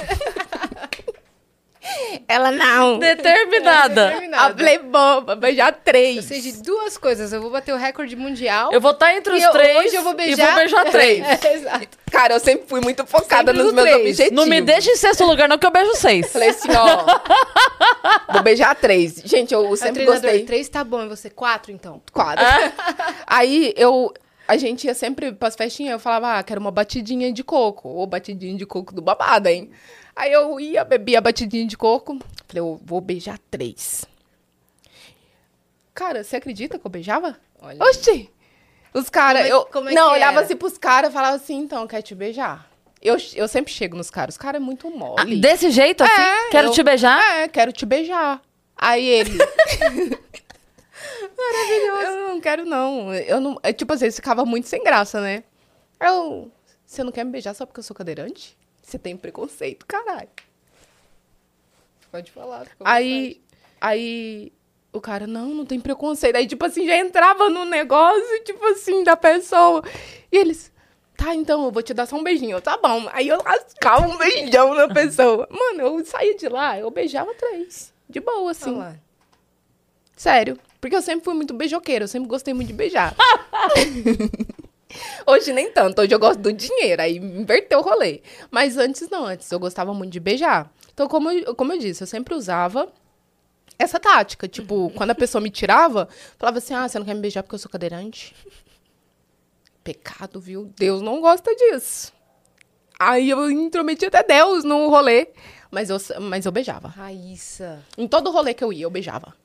E quando eu falava assim, quero três. Você era difícil, hein, Raíssa? Oxi, quando eu sou determinada, a gente tem que usar o- o- alguma coisa pra, entendeu? Pra Aham. chamar. E eu fazia isso. Era isso. E aí, tipo. Mas quando você começou a namorar, por quando, exemplo? quando eu comecei a namorar, o meu primeiro namorado é, durou seis meses, na verdade. E aí, tipo assim, o que que aconteceu? É, foi aonde eu falei assim, realmente vai ser difícil namorar. Por quê? Porque eu vi o preconceito na pessoa, por mais que ela queria estar comigo, é, mas eu vi o preconceito. Evitava muito sair comigo, é, não sair em local público. A gente namorava dentro de casa. E se saía, era pra casa de família. Falei, ah, não quero namorar assim não, cara. Entendeu? E eu comecei a namorar com 15 anos, o meu primeiro namoradinho. Aí um belo dia, a bonita aqui foi quando eu conheci a Umbanda. Um belo dia eu fui no centro com meu amigo. Aí eu fui no dia de Exu e Pombagira lá. E aí eu fui, né? O Exu me chamou, eu fui lá. Com muito medo, mas fui. Aí ele falou: seu perna de calça tá te traindo com uma mulher, com uma rabo de saia loira. Eu, hã? Primeiro dia. Aí eu travei, assim. Ele, em seis dias, ele tá aqui. Porque ele viajava, né? Vocês dois vai terminar. Oh, tá bom. Se não for pra mim, manda embora. Tudo certo. E eu fiquei com muito trauma disso. Eu falei assim, cara. Então, tipo assim, a pessoa, toda vez que ela for querer namorar comigo, eu não for ser boa bastante e vai me trair. E aí, tipo, foi dito e certo. Em seis dias, deu sete dias ele tava na minha casa. Ele tinha, na, na época, ele tinha 26 anos. E aí, a gente terminou. Porque ele ficou com ciúme de uma amiga minha pegar meu celular. Olha que rolê. Pra terminar logo mesmo, sabe? Aquele negócio pra terminar. O cara não tem coragem. Ah, vou- quero terminar. Ele tava traindo mesmo? Tava. Olha aí. E, com- e tava namorando com a menina, na verdade. Nossa.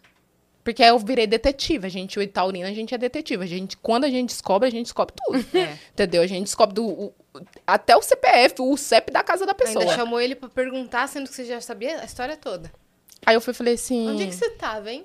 Não, eu falei, ó, vou trair também. Oi? Falei, vou trair também. Ah, até ele chegar aqui. vou trair também. Naquela época eu era muito novinha, então eu falei assim, ah, pagar com a mesma moeda não tem problema não. Oxi, quem tinha que, que ter dó das pessoas era Deus, eu não, não vou ter dó dele não. E eu Chifre comecei a pegar, minha filha. Oxi, peguei um boyzinho, fiquei com ele. Aí, tipo assim, um dia antes dele chegar na minha casa, porque eu sabia que ele ia vir, porque ele já tinha me ligado pra falar, eu fiquei com o boyzinho e depois fiquei com ele. Aí eu falei assim, aí ele foi, deu essa, esse rolê. Ele foi falou que queria terminar, porque eu, eu é, celular de mulher que namora não pode ficar na amiga de, eh, não pode ficar na mão de amiga, que não sei o quê. Eu falei assim, amigo, então deixa eu falar. A porta da rua é sementinha da casa. Pode ir embora. Assim. Foi, ele foi. Porque eu sou bem decidida também, entendeu? Se eu comecei a trair, pode saber, ó, dá ruim. Entendeu? Hoje eu não faço isso mais. E aí, o meu segundo namorado, que, tipo assim, a gente começou muito, muito novo, tipo, eu tinha muito receio. Foi quando eu já tava, tipo, eu tinha uns 18 anos, ele tinha 19. E a gente ficou um ano conversando pelo WhatsApp, na mesma cidade. Um ano conversando. E, tipo assim, ele me admirava muito. Ele me admira até hoje. Mas, tipo assim, a gente com um ano conversando. E ele sempre tentando marcar em algum lugar público pra ele me ver, pra eu conhecer ele e tal. Falei, mano, não vou. Porque eu tinha muito medo do local público. Falei, não vou, porque eu tive experiências ruins. De pessoas, tipo assim, me ver, ver que é uma cadeirante e pegar o carro e ir embora. Sabe? Eu já tive muito isso. Então, eu, eu nunca tive boas experiências. E com ele foi diferente ali. Só o ciúme que realmente foi muito possessivo, assim, sabe? Acho que até porque eu viajava muito e tal. Então, é, quando a gente se viu a primeira vez, ele já pediu minha mão em namoro no primeiro dia. E a gente tinha, já tava meio que assim, ah, vamos namorar. Porque eu gostava de uma pessoa, ele também gostava de outra. Aí eu falei assim, ah, eu faço você esquecer ela, você faz eu esquecer ele. Tá tudo certo. Mas eu não achei que ia sair dali do celular, entendeu? E aí ele veio, aí quando ele veio, ele já pediu minha mãe namoro. E a gente ficou dois anos e seis meses. Aí ele me ajudava em tudo e tal, muito prestativo, é escorpiano, todo mundo fala que é que é tipo escorpião com touro dá super Oposto certo. complementar. É, Babado aí, né? é. Eu eu- fujo dos, do, do pessoal, entendeu? Entendi. E aí, tipo assim, foi um relacionamento que a gente cresceu muito juntos. Ele não tinha preconceito de mim, mas eu tive que provar muito, principalmente pra família, pras pessoas, entendeu? E eu comecei a enxergar que, tipo assim, é, quando eu terminei com ele, não foi porque, tipo, não existia mais sentimento. E sim porque eu entendia, naquela época, pra mim, eu entendia que ele merecia uma pessoa melhor. Que as pessoas não iam ficar julgando ou perguntando ou dando parabéns pra ele por estar do lado de uma cadeirante. Porque eu- quando a gente saía, era o que mais ele recebia. Parabéns. Parabéns por quê? Só porque tá, tá com uma cadeirante? Então, é muito tabu. As pessoas acham que as pessoas com deficiência não transam. As pessoas com deficiência é santo. Entendeu? As pessoas com deficiência não, não faz maldade com os outros. A gente é ser humano. Isso daqui é só um detalhe. Que faz eu diferente de você, só isso. Você ainda joga dardo nas costas dos outros. Jogo da... Não, não jogo mais. Não joga só Hoje, hoje, hoje, eu- hoje eu espero a pessoa voltar. Hoje eu espero a pessoa voltar. Ficar de frente, mais. né? É. Então, tipo assim, é... eu falei assim, cara, ele merece pessoa, ele merece uma pessoa melhor, que vai andar, que ele vai sair, que as pessoas não vão ficar perguntando. E outra, eu vou pra São Paulo. Será que ele não vai me trair? Entendeu? Então gente- eu tinha muita insegurança. E eu acredito que eu não estava pronta e preparada pra, tipo assim, para ter um relacionamento, é, tipo assim, mais é, um compromisso mais firme ali, porque ele me pediu em casamento depois. Mas eu tinha pedido em casamento várias vezes, ele não queria. E aí depois, quando ele pediu, eu não quero mais, não. Não quero. Então, tipo assim, se eu tivesse ficado. E ele veio atrás de mim várias vezes. Deu para perceber que ele me amava mesmo. Entendeu? Mas eu acho que, na minha cabeça, ele, ele merecia uma pessoa que. melhor. Entendeu? E aí, depois de algum, alguns anos, ele encontrou uma pessoa, vai casar. E eu tô muito feliz por ele, entendeu? Por ele ter encontrado uma pessoa. Que ele vai casar, que ele, tipo assim, lógico que quando a gente ama, todo mundo fala que ele ainda me ama, enfim. Mas quando a gente acha uma pessoa, às vezes eu falo que quando a gente gosta ou ama uma pessoa, às vezes não é pra ser vivido, e sim só pra ser sentido. E talvez em outras vidas a gente pode se encontrar. Eu acredito muito em outras vidas. Mas nessa vida eu acho que a gente tá em caminhos diferentes e que ele siga e seja feliz, sabe? Porque eu desejo só coisas boas. A gente passou muitas coisas ruins também. Mas prevalece muitas coisas boas. Então, eu não queria que ele passasse por aquilo, entendeu? Pelo preconceito. Eu sei lidar. Mas ele não sabia lidar. Porque as pessoas perguntavam, como é que você transa com ela? Normal. Eu tive que provar para as pessoas que eu sei limpar uma casa. Eu tive que provar para as pessoas que nenhum homem vai precisar tirar mods, trocar fralda, me dar banho. Então eu tive que provar muitas coisas para muitas pessoas. E durante muitos anos. Hoje eu não tenho saco. Uhum. Hoje eu não tenho paciência. As pessoas, ah, mas você tem. Não, não tenho paciência. Por isso que eu sou muito direta. Uhum. Ah, mano, cadeirante transa. Cadeirante faz maldade, tá? É pessoas. Então, tipo. É, a Laís Souza também veio aqui e ela falou assim, abertamente, falou, eu tenho tesão, né? Eu quero também. As pessoas acham que não. Que, tipo assim, as pessoas acham que, que tem que te colocar num, numa, num, num lugar de vidro lá e não te tocar. É. Entendeu? Tem, pessoa, tem caras que têm medo de transar com uma cadeirante por, tipo, ai, tocar. Mano, cê- vai agressivo mesmo, depois a gente resolve o problema. Entendeu? Hoje depois a gente resolve o problema, quebrou alguma coisa, nós põe gesso. Entendeu? Agora não vem com, essa, com esse negócio. Ai, não me toca, cara. Eu, eu, eu não gosto disso. Uhum. Eu acho que, tipo assim, as pessoas. É, é diálogo. Ah, eu posso fazer isso? É. Posso fazer aquilo? Ai, foi legal isso? Então, tipo assim, hoje eu tenho paciência com o parceiro pra, pra explicar. O meu ex-namorado, ele fazia tudo. E tava tudo certo. Não te Entendeu? coitadinha. Não! É. Todo dia ele tinha que estar na minha casa. Entendeu? Batia cartão lá. Todo dia. Só o dia que o sagrado era da TPM. Aquele dia sagrado, não. Agora o resto, minha filha. As É, ué. pessoas têm que entender que a gente é mulher, que a gente é normal. Sim. Porque você.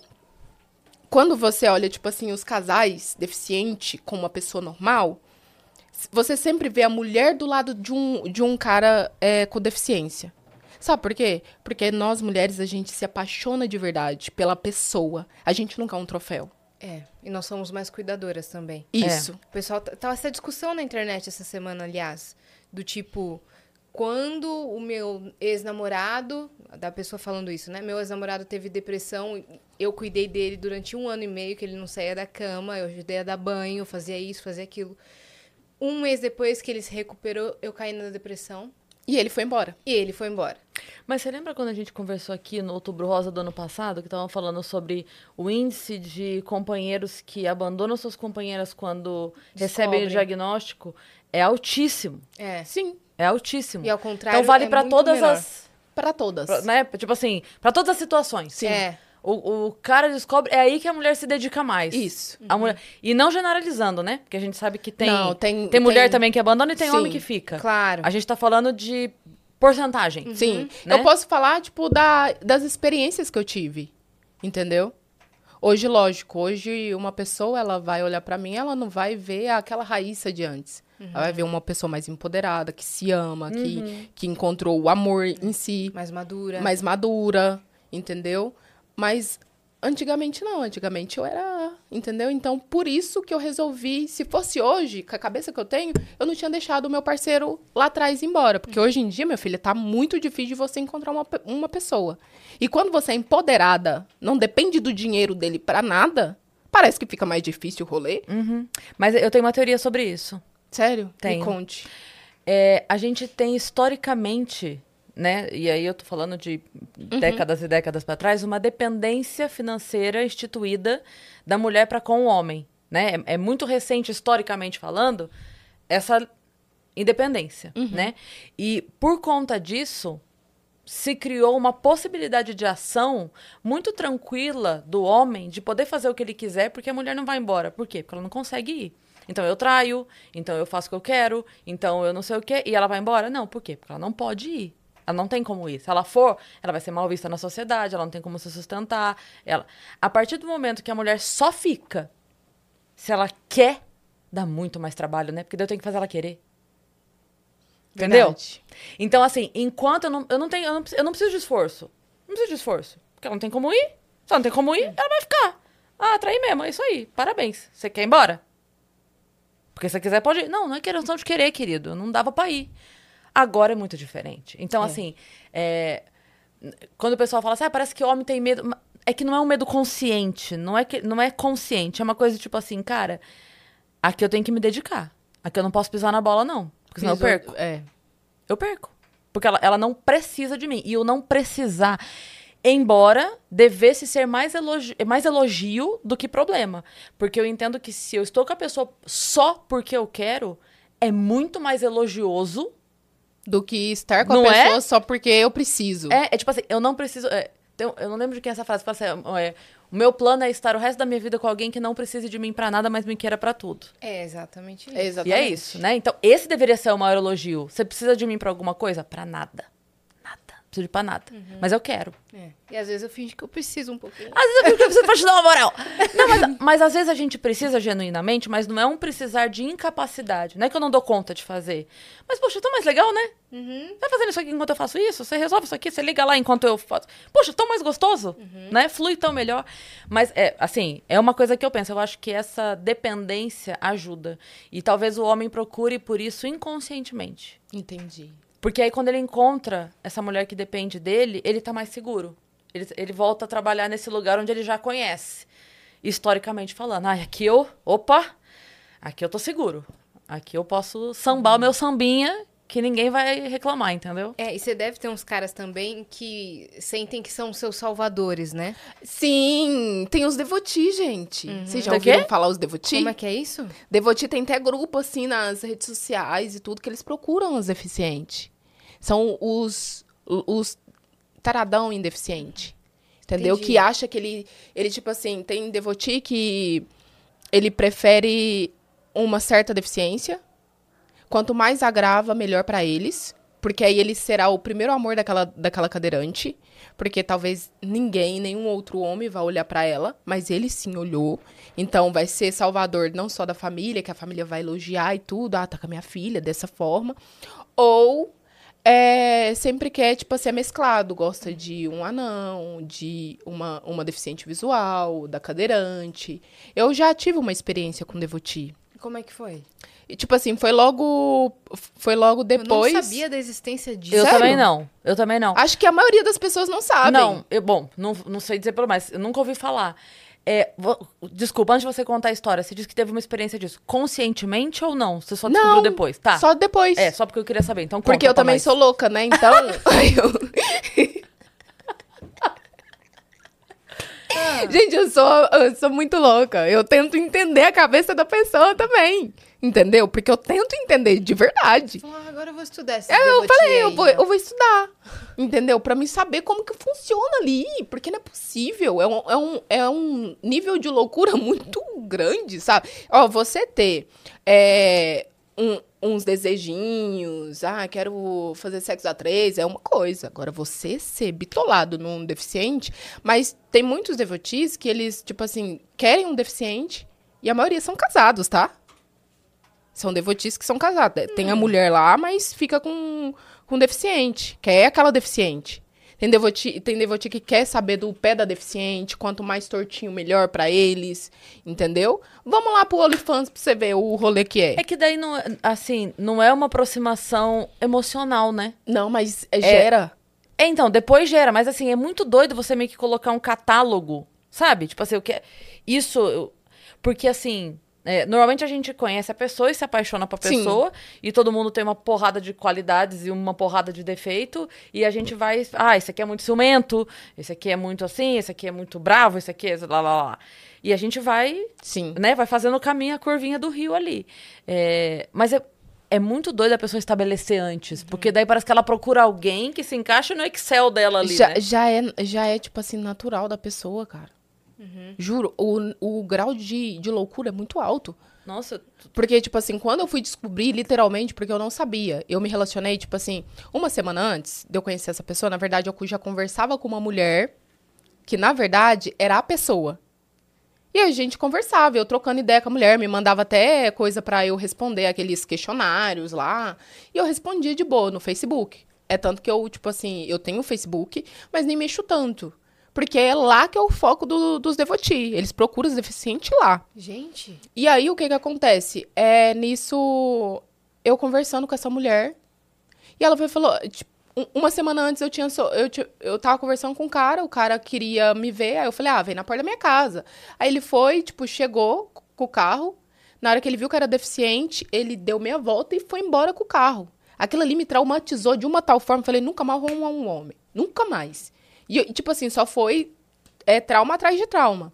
E essa pessoa, que era uma mulher, foi falou assim: Ah, eu tenho um amigo que te viu, que viu suas fotos, estava aqui em casa, viu suas fotos e gostou muito de você. Eu falei assim, cara, eu não quero não, porque eu já tive várias decepções e só é ver que eu sou deficiente, já não quer, e, e é um, um rolê, não quero não. Ela, não, ele já sabe que você é deficiente. Ah, inclusive, ele mora em Uberlândia. E eu tava morando em Uberaba. Eu falei, sério? Sério. Eu falei assim, nossa, que coincidência. Aí, beleza.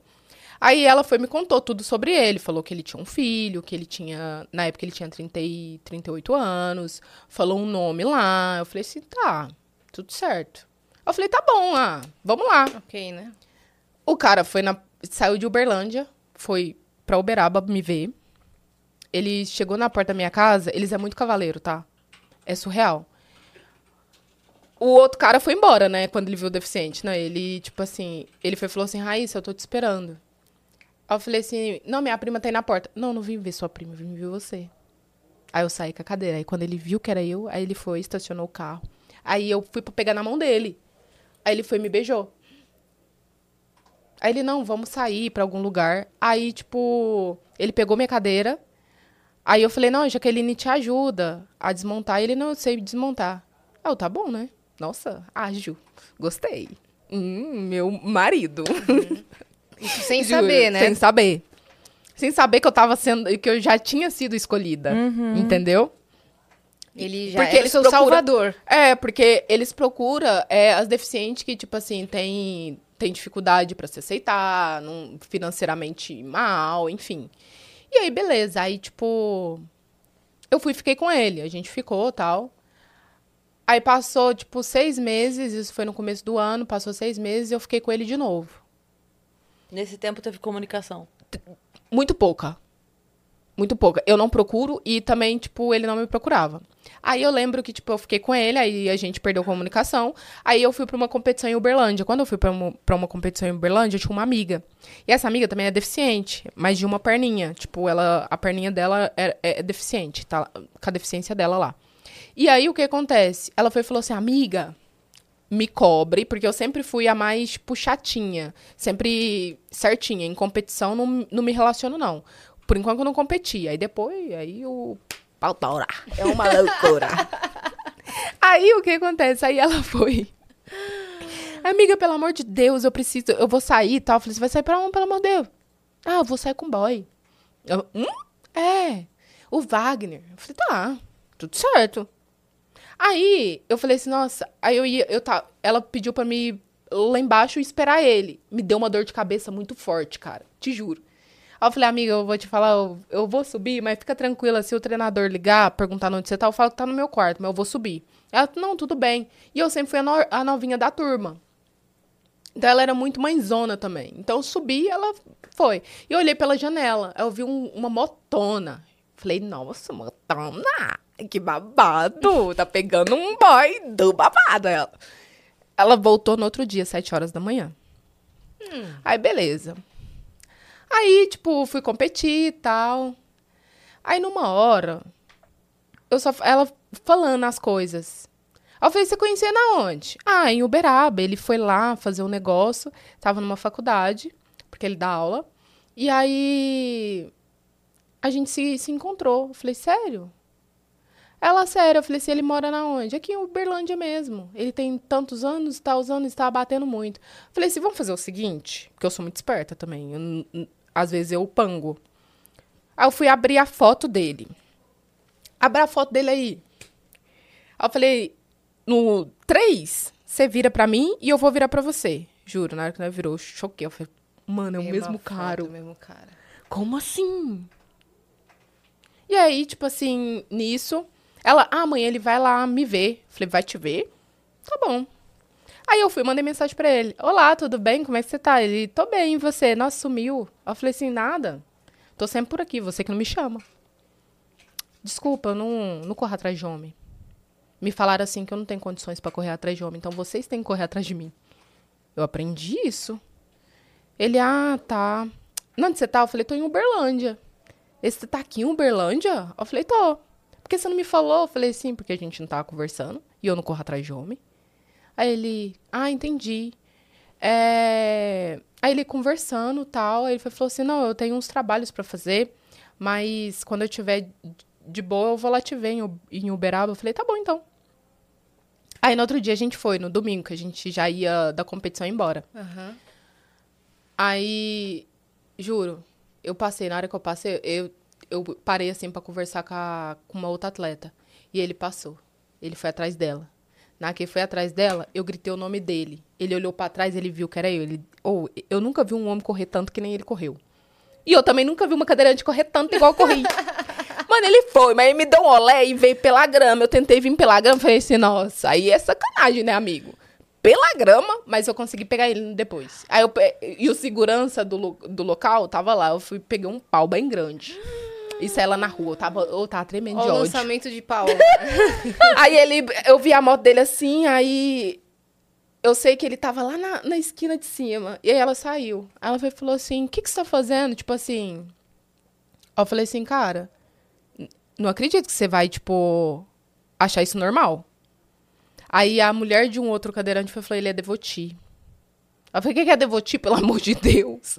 Ele é devoti, ele só pega deficiente. Aí eu falei: ah, entendi. Estranho isso. E aí, tipo, ele foi veio. Na hora que ele veio, ele e ela fingindo que tava tudo bem, cara. Mas pra mim não tava tudo bem. Aí eu falei, não acredito que tá acontecendo isso. E aí ele foi falou, ó, só vou conversar com você se você é se acalmar e a gente for lá pro ponto de ônibus, porque lá tem, tem, tem lugar pra me sentar. Porque também é injusto você estar sentado e eu não. Eu olhei assim pra ele e falei, mano, você não merece nem, nem eu te escutar, sério mesmo. Ele, ah, agora você vai me escutar. Aí, tipo, me levou lá pro ponto de ônibus, a gente sentou lá conversando. Eu não falei nada depois. Juro, eu fiquei em choque. Ele falou o quê? Aí ele foi e falou assim: Essa Você não. tá muito boa. Não, ele falou assim. Tá muito boa, tá roubando que nem novela aqui. Pelo amor de Deus, alguém faz uma pipoca. Ele foi e falou assim: Você não me procura? Olha, olha isso, o nível. Você não me procura. Você não me dá nenhuma satisfação. E quer que eu fico disponível pra você? Falei, mano, esse cara, ou ele é louco, ou eu sou mais doida do que ele. Que não é possível. Não era nem disso que você tava falando. Aí eu falei assim, deixa eu te falar uma coisa. Eu não tô aqui pra discutir relação. Eu tô aqui pra entender o que tá rolando aqui, cara. Você pegou minha melhor amiga. Não, e, e o que que tá acontecendo aqui, Larissa? Porque você pegou...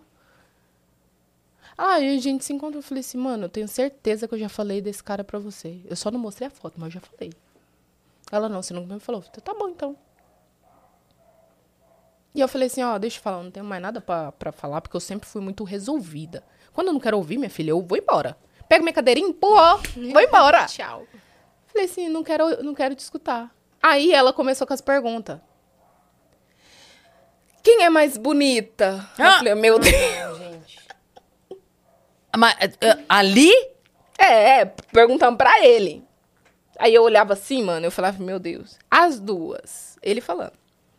Ah, aí eu não. falei assim, cara, eu não. Aí, cena tipo é assim, velho? eu falei, cara, deixa eu te Não. falar. Falei assim, amiga, deixa eu te falar uma coisa. Ele não me encontrou na esquina, não. Ele foi na porta da minha casa, conheceu minha mãe, pegou na mão da minha mãe, entendeu? E você tá, você tá achando. O quê? Ah, ele me encontrou na faculdade, a gente saiu de lá, foi pro barzinho. Deu... Falei assim, eu não quero saber. Eu só tô te falando que ele não foi na esquina e me encontrou. Ele foi atrás de mim. Tá errado isso daqui. Ele Tem alguma coisa de. Tá- Sim. Porque, É, tipo assim, ela queria. brigando por mim. Ela queria debater muito comigo. E eu falei, assim- eu, eu só tava explicando. Eu falei assim, cara, eu não, não tenho nada pra falar, sério mesmo. Isso daqui virou uma. Não quero falar. Aí ela foi, falou assim: não, a última pergunta. Aí ele faça. E ele se achando. Ai. Aí ele foi falou assim. Aí ela foi falou assim: é, qual, das duas, qual das duas é mais gostosa? Ai, não. Te juro. Ao nível da pessoa. Aí eu vi que, tipo assim, o nível tava muito baixo ali. Aí eu falei assim: deixa eu te falar. A sua resposta não me interessa. Pra ela se interessa. Porque. Manda no WhatsApp dela. eu não tô entendendo o que, que tá acontecendo aqui. Eu vou te falar, a minha raiva já até passou. Na real. Porque agora eu estou decepcionada com o tipo de cara que eu fui me envolver.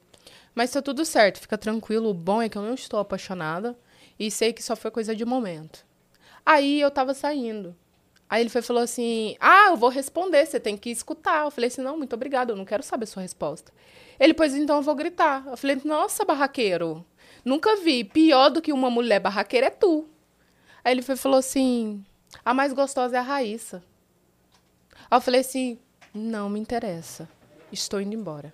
Peguei minha cadeirinha, fui embora, bloqueei ele, excluí ele de tudo, bloqueei até ela, porque ali já o nível rebaixou, ela queria meio que se sentir é, a deusa.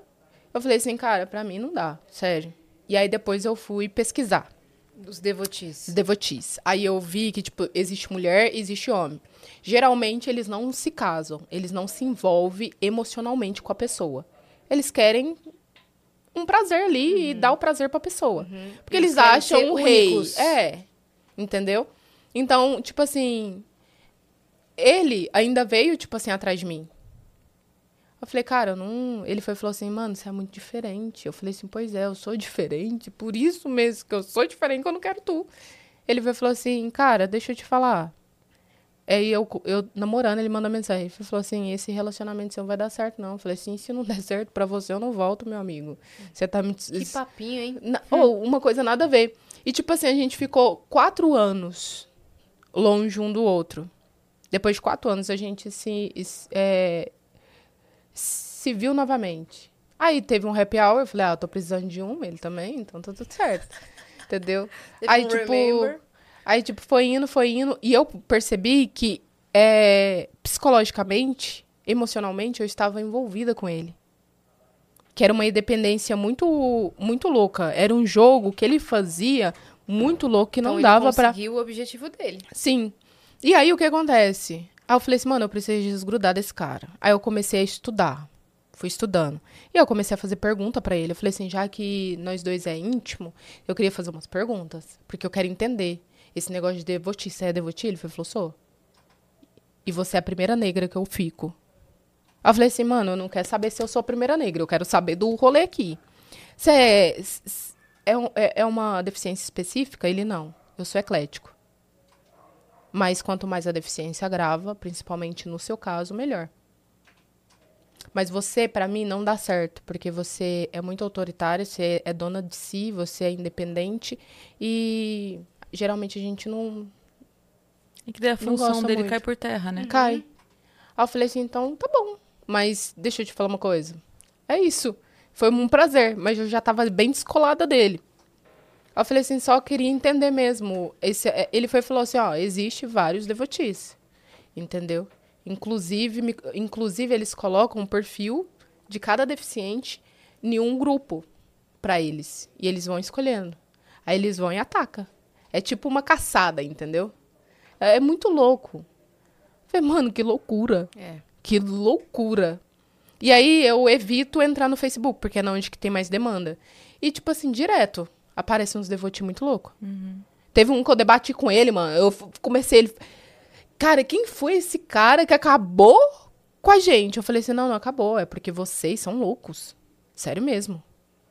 Tá? Ele, não, a gente só quer dar prazer, só quer amor, a gente não faz maldade. Eu falei, não, tudo bem. Mas isso, a maldade tá dentro de você. Vocês é muito estranho, mano. É uma, é uma questão aí, não sei, eu não, não sou psicóloga, né? Mas me parece uma coisa com uma baixa autoestima. Eu não sei se eu consigo me explicar, mas assim, sabe? A gente já falou aqui algumas vezes de algumas, algumas é, características psicológicas das pessoas. Então, quando a pessoa tem um, um perfil assim, o psicopata, por exemplo, o psicopata ele identifica a vítima que ele pode atacar, né? Então, por exemplo, quando a gente fala assim, ah, como que uma pessoa dessa não encontra uma daquela, para os dois se juntarem e ferrar com a vida um do outro? Não, porque essa pessoa vai reconhecer que aquela não é uma pessoa que daria certo ele atacar. Então, Que não é, seria dependente. Lembra, dele. lembra que você falou o negócio do, é, do. Acho que do maníaco do parque, a gente conversou que falou assim que era- ele identificou que eram as vítimas cabisbaixas. Isso, ele metrô, fala isso. Ele olhava as vítimas que ficavam de cabeça baixa, conversava se tinha terminado um relacionamento, estava vulnerável. Entendeu? É, então, assim, não é. É, é, é uma vulnerabilidade que ele identifica Sim. e aí fica mais fácil porque ele, ele, ele chega com o jogo praticamente ganho. Porque ele tá chegando pra uma mulher que não sai, que de repente tá com, tá com aquela questão com o espelho, que tá com aquela, né? Então ele chega, o jogo tá praticamente ganho e ele vai muito certo de si, né? Não, então e, é e tudo eu contei pra, pra essa mulher que Nossa, eu conversava. loucura. E, na verdade, a mulher é ele, entendeu? Porque eles, eles fazem Ah! fakes. tipo assim, Eu descobri tudo, assim, ele fez um depois. monte de questionário, né? É tanto que, tipo assim, ele, ele direto, tipo assim, quando eu tô pra fora e tal, ele me manda mensagem, tô te acompanhando. Ah, te encontrei no, no TikTok. Uhum. Então, tipo assim, ele sempre me acompanha. Ele sempre tá de olho, Sim, entendeu? Não deixa você seguir Não. livremente. Tipo assim, ele sabe de todos os passos, porque ele vai estar tá ali. É tipo um psicopata de verdade. É um psicopata junto com, tipo assim. Vai entender, cara. É. Eu não consigo entender, mas, tipo, é, toda vez que vem um e eles conversam, eles somem. Porque, tipo, eu sou um tipo de mulher que não atrai muito eles, porque eu tenho uma posição muito forte. É, tenho uma, uma opinião e eu tenho uma independência. Uhum. Entendeu? Então, tipo assim, no Facebook não, não aparento tanto, mas no Instagram já Sim. aparenta muito. A mulher independente que eu, que eu sou. Com então, certeza. geralmente, eles, eles evitam muito ter esse contato. Tem várias, vários vídeos de várias meninas que contam, tipo, amputada, que conta que, que teve experiência com devoti. A gente não sabe, é, tipo, muito louco. Depois você vai ver a loucura que é. E do nada eles somem também. Tipo, eles aparecem, se- e- satisfaz e vai embora. Aí depois aparece de novo. É, é, é isso. Eles não criam um vínculo emocional com você, sabe? E quando eles verem que tá, tipo, pegando alguma coisa, que eles estão começando a gostar, eles vão embora. Tem muitos que não vão embora, casa com a pessoa. Eu já tive várias, tipo, algumas pessoas já me contaram histórias que casou com devoti. Aí eu falei, mas como que eu vou casar com devoti? Sabendo que ele, que ele tipo assim, fica, fica louco por outras também. É muito louco, sabe? Tipo. É. É, é Vou, estranho. vou pesquisar mais sobre isso, porque eu não fazia eu ideia. também não. Vou, Pesquisa depois, isso. devoti. Aí vai, vai- Aí fala que, Mas tipo, tem homem e mulher. Vai despertar curiosidade na- na- nas pessoas sobre isso. É, tem vários vídeos no YouTube as meninas fazendo. Eu nunca fiz, mas todo mundo fala, ah, ah, vai lá e faz um vídeo e tal, mas eu não. É- era uma questão que me machucava, assim, sabe? Porque você fica muito vulnerável, É. sabe? E eu tenho certeza que eles me odeiam, porque toda, toda vez que eu tenho uma oportunidade eu falo, sabe? Pra alertar as meninas mesmo, porque tem muitos caras que. Sim. Tem uns que é curiosidade, que nunca ficou com deficiente. Geralmente, os caras que eu fico nunca ficou com deficiente. Mas tem outros que, tipo assim, você fica, meu Deus, será que é um devoti? Você começa a ficar paranoica, né? É, será que ele porque você fala assim, meu Será Deus. que ele gosta de quem eu sou ou ele, Ou ele escolheu? quer só por conta da minha deficiência. Sim. Aí, Se tipo ele assim, é cavalheiro demais, meu Deus. no ato sexual você percebe também. Ah. Às vezes a pessoa nem sabe que ela é. Mas no ato pe- é, sexual você percebe. Quando eles, tipo assim, tem o seu corpo inteiro pra tocar. Vai tocar logo nas suas pernas que tá. Entendeu? Entendi. Tem isso também. Tem. Porque no ato sexual eles, eles só tocam na, na- no lugar aonde ele sente tesão. Caramba, Raíssa, eu não fazia ideia disso. É muito Também louco, não. cara. Antes da gente encerrar, é, você estava falando que teve a preparação para Tóquio. Como é que foi? Então, a preparação para Tóquio foi muito, foi uma loucura. Eu falo que tipo assim, durante de 2017 até 2020, 21, né? Porque depois teve a, pande teve a pandemia antes.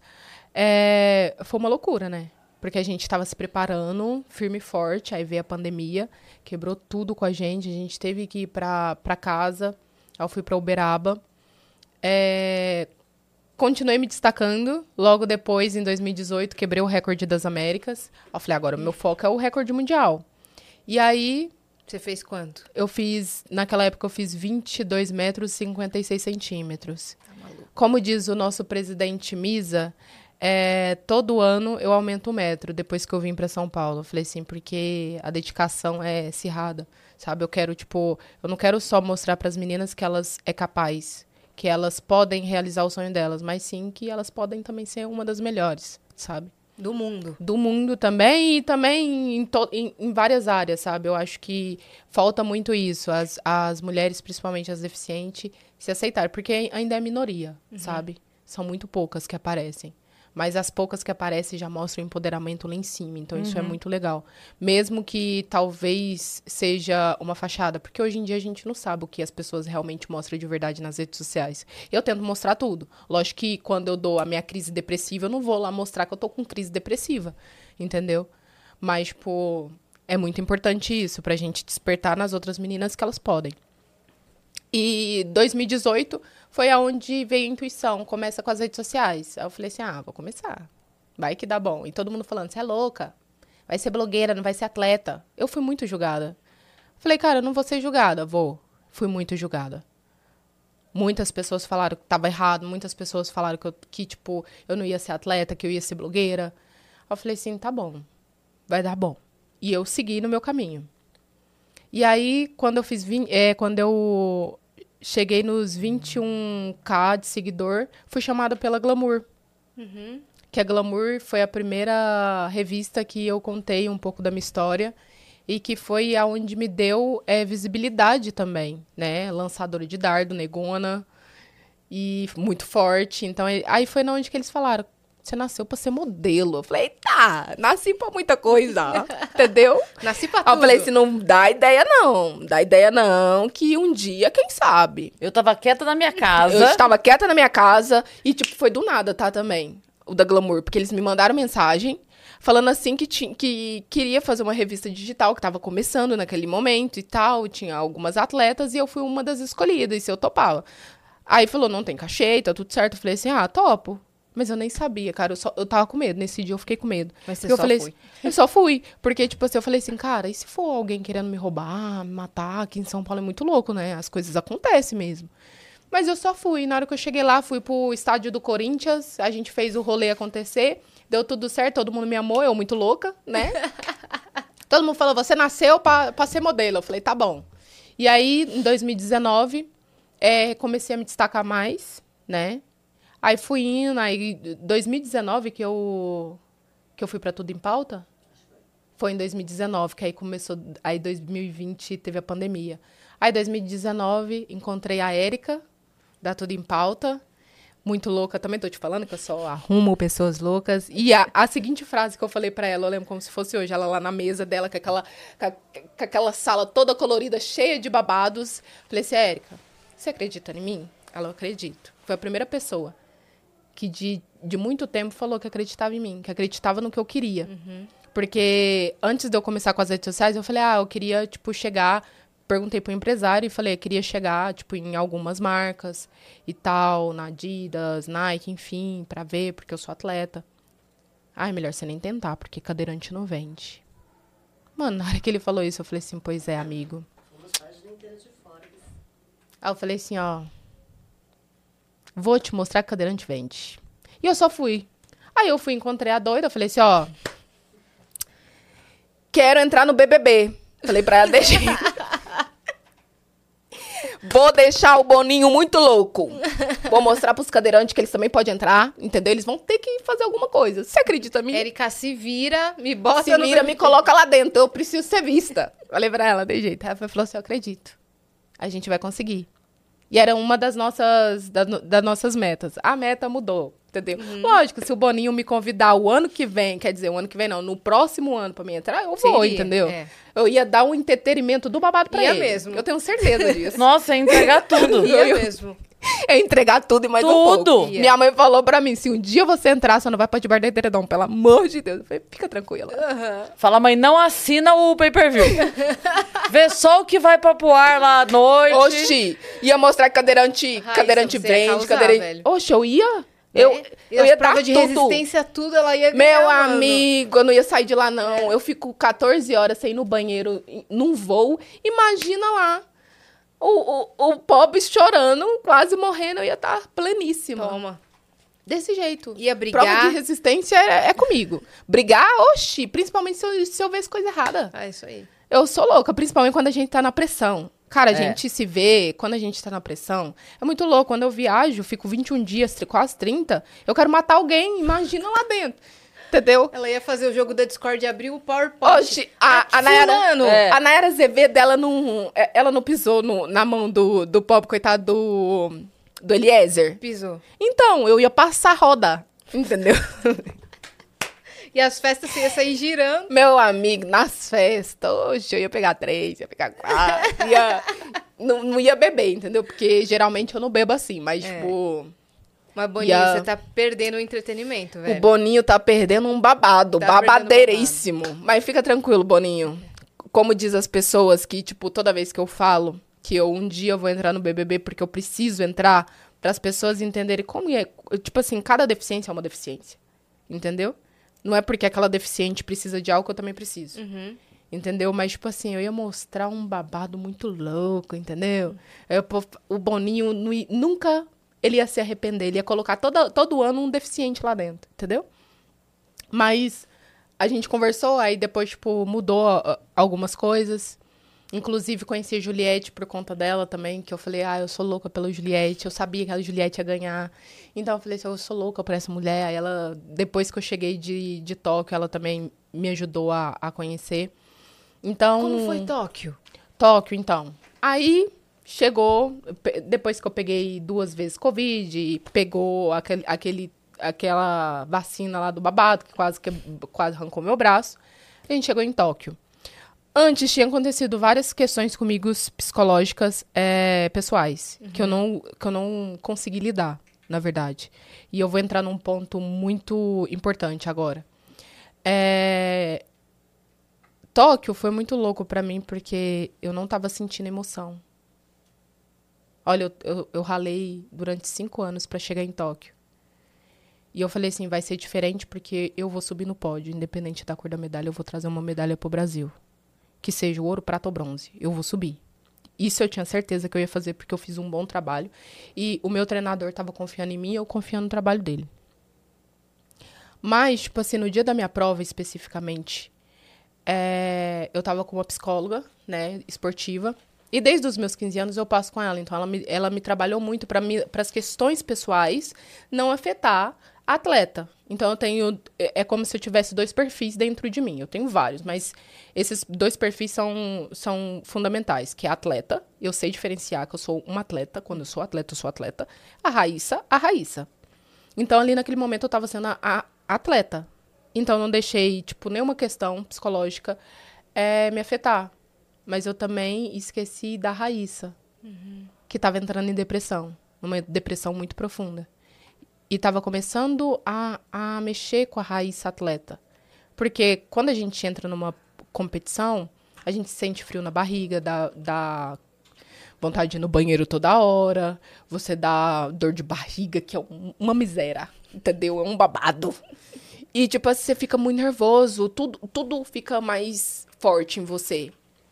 Por isso que quando a gente tá treinando, é, é um- uma forma de treinar. Você tá ali sempre é, tentando ajustar seus erros e melhorar a sua performance. Quando você tá em competição, você vai dar o seu melhor. E a adrenalina, quando você usa ela ao seu favor, ela te impulsiona. Ela faz você ir lá e ganhar. É isso que a adrenalina faz. Sim. E eu, tipo assim, tava sem nada. Não tava sentindo nada. Não. Eu falei assim, eu falei pra, minha, pra, pra psicóloga, eu falei assim, eu não tô sentindo nada, e agora? Aí eu liguei pra minha mãe, minha mãe foi, falou, ah, seu olho tá brilhando. Falei, mãe, você acha que eu vou ganhar? Ela foi- Ela falou assim, ó, eu sonhei com Deus, e ele tava com as duas mãos, e você tava é, de joelhos nos pés dele. Ele tava com as duas mãos é, abertas. Nenhuma tinha, tinha a medalha de ouro e na outra a medalha de prata. Uma das duas é sua. Você vai escolher a sua medalha. A que você merecer. Eu, tá bom, né? Ficou muito marcado na minha cabeça. Isso, tipo, antes de eu ir pra prova. Aí eu cheguei na prova, é, isso nunca aconteceu, mas eu era a última a competir. Então ti- tinha 13 meninas e eu era a última. E as minhas concorrentes principais iam competir antes. Então aquilo ali poderia mexer com o meu psicológico. Entendeu? Se elas fizessem uma marca muito. Mas eu sabia que uma ia melhorar. Isso eu tinha certeza. Que é a menina do Irã. Aí beleza, eu falei assim, tá tudo certo. E aí eu conversando com a psicóloga, eu falei, cara, tem alguma coisa de errado. Eu não tô sentindo nada. Eu tava indo no banheiro, não tava sentindo dor de barriga. Mas tava fazendo rolê, entendeu? Mas não tava sentindo. Eu falei, se tem alguma coisa de errado comigo. Aí eu entrei pra prova. Na hora que eu entrei pra prova, foi começando. A menina do Irã foi lá e bateu o recorde mundial. Aí eu só, te juro, eu vou pegar ela. Te juro, foi isso que eu fiz. Eu vou pegar ela. Eu não senti nada. Isso tava, tava me incomodando, porque eu não tava sentindo nada. A menina lá da, da do outro país, que é é de outra classe, porque minha classe junta, é, ela ficou, ela tremeu na base. Então ela não fez o melhor dela, ela fez o pior dela. A menina do Irã fez 24,50, bateu o recorde mundial, porque o recorde da minha prova, que era 24,03. A menina da da Latívia fez 24, 22. E aí eu era a última. Porque nós duas, nós três eram as preferidas da prova. Então a gente sabia que uma das três ia pegar. E aí eu fui, peguei e entrei pra prova, juro. Eu só falei assim, Deus, o que for pra ser meu, que seja meu. Eu só quero levar uma medalha, eu não quero sair daqui em sexto lugar de novo. E eu entrei. Na hora que eu entrei, eu, eu, tipo, eu só deixei fluir, entendeu? Eu não pensei em nada, porque quando eu tô lançando, eu não penso em nada, eu só, eu só deixo. A minha energia vai fazer o, o dardo andar. O primeiro lançamento foi 23, é, 23,96. Eu falei, tá ótimo, comecei bem. 23 alguma coisa. E a câmera vinha pra minha cara e ia pra cara da menina da, do Irã. No terceiro lançamento, eu fiz 24,39. Aí eu falei, agora vai dar bom. Aí meu treinador, para! Aí eu parei. E eu não posso parar. Que a adrenalina tá ali. Mesmo eu não sentindo nada. Aí ele foi falou, só para um pouco. Respira. Mas aí que tal? Eu tava sendo testada. Porque, tipo assim, eu confiei nele, mas não confiei em mim, viu? Se eu tivesse confiado em mim, eu tinha feito 25 metros e tinha pegado a medalha de ouro. Mas não confiei nele. E aí, quando eu voltei de novo, fiz 20, 22 alguma coisa. Aí depois fiz 23, 23 de novo.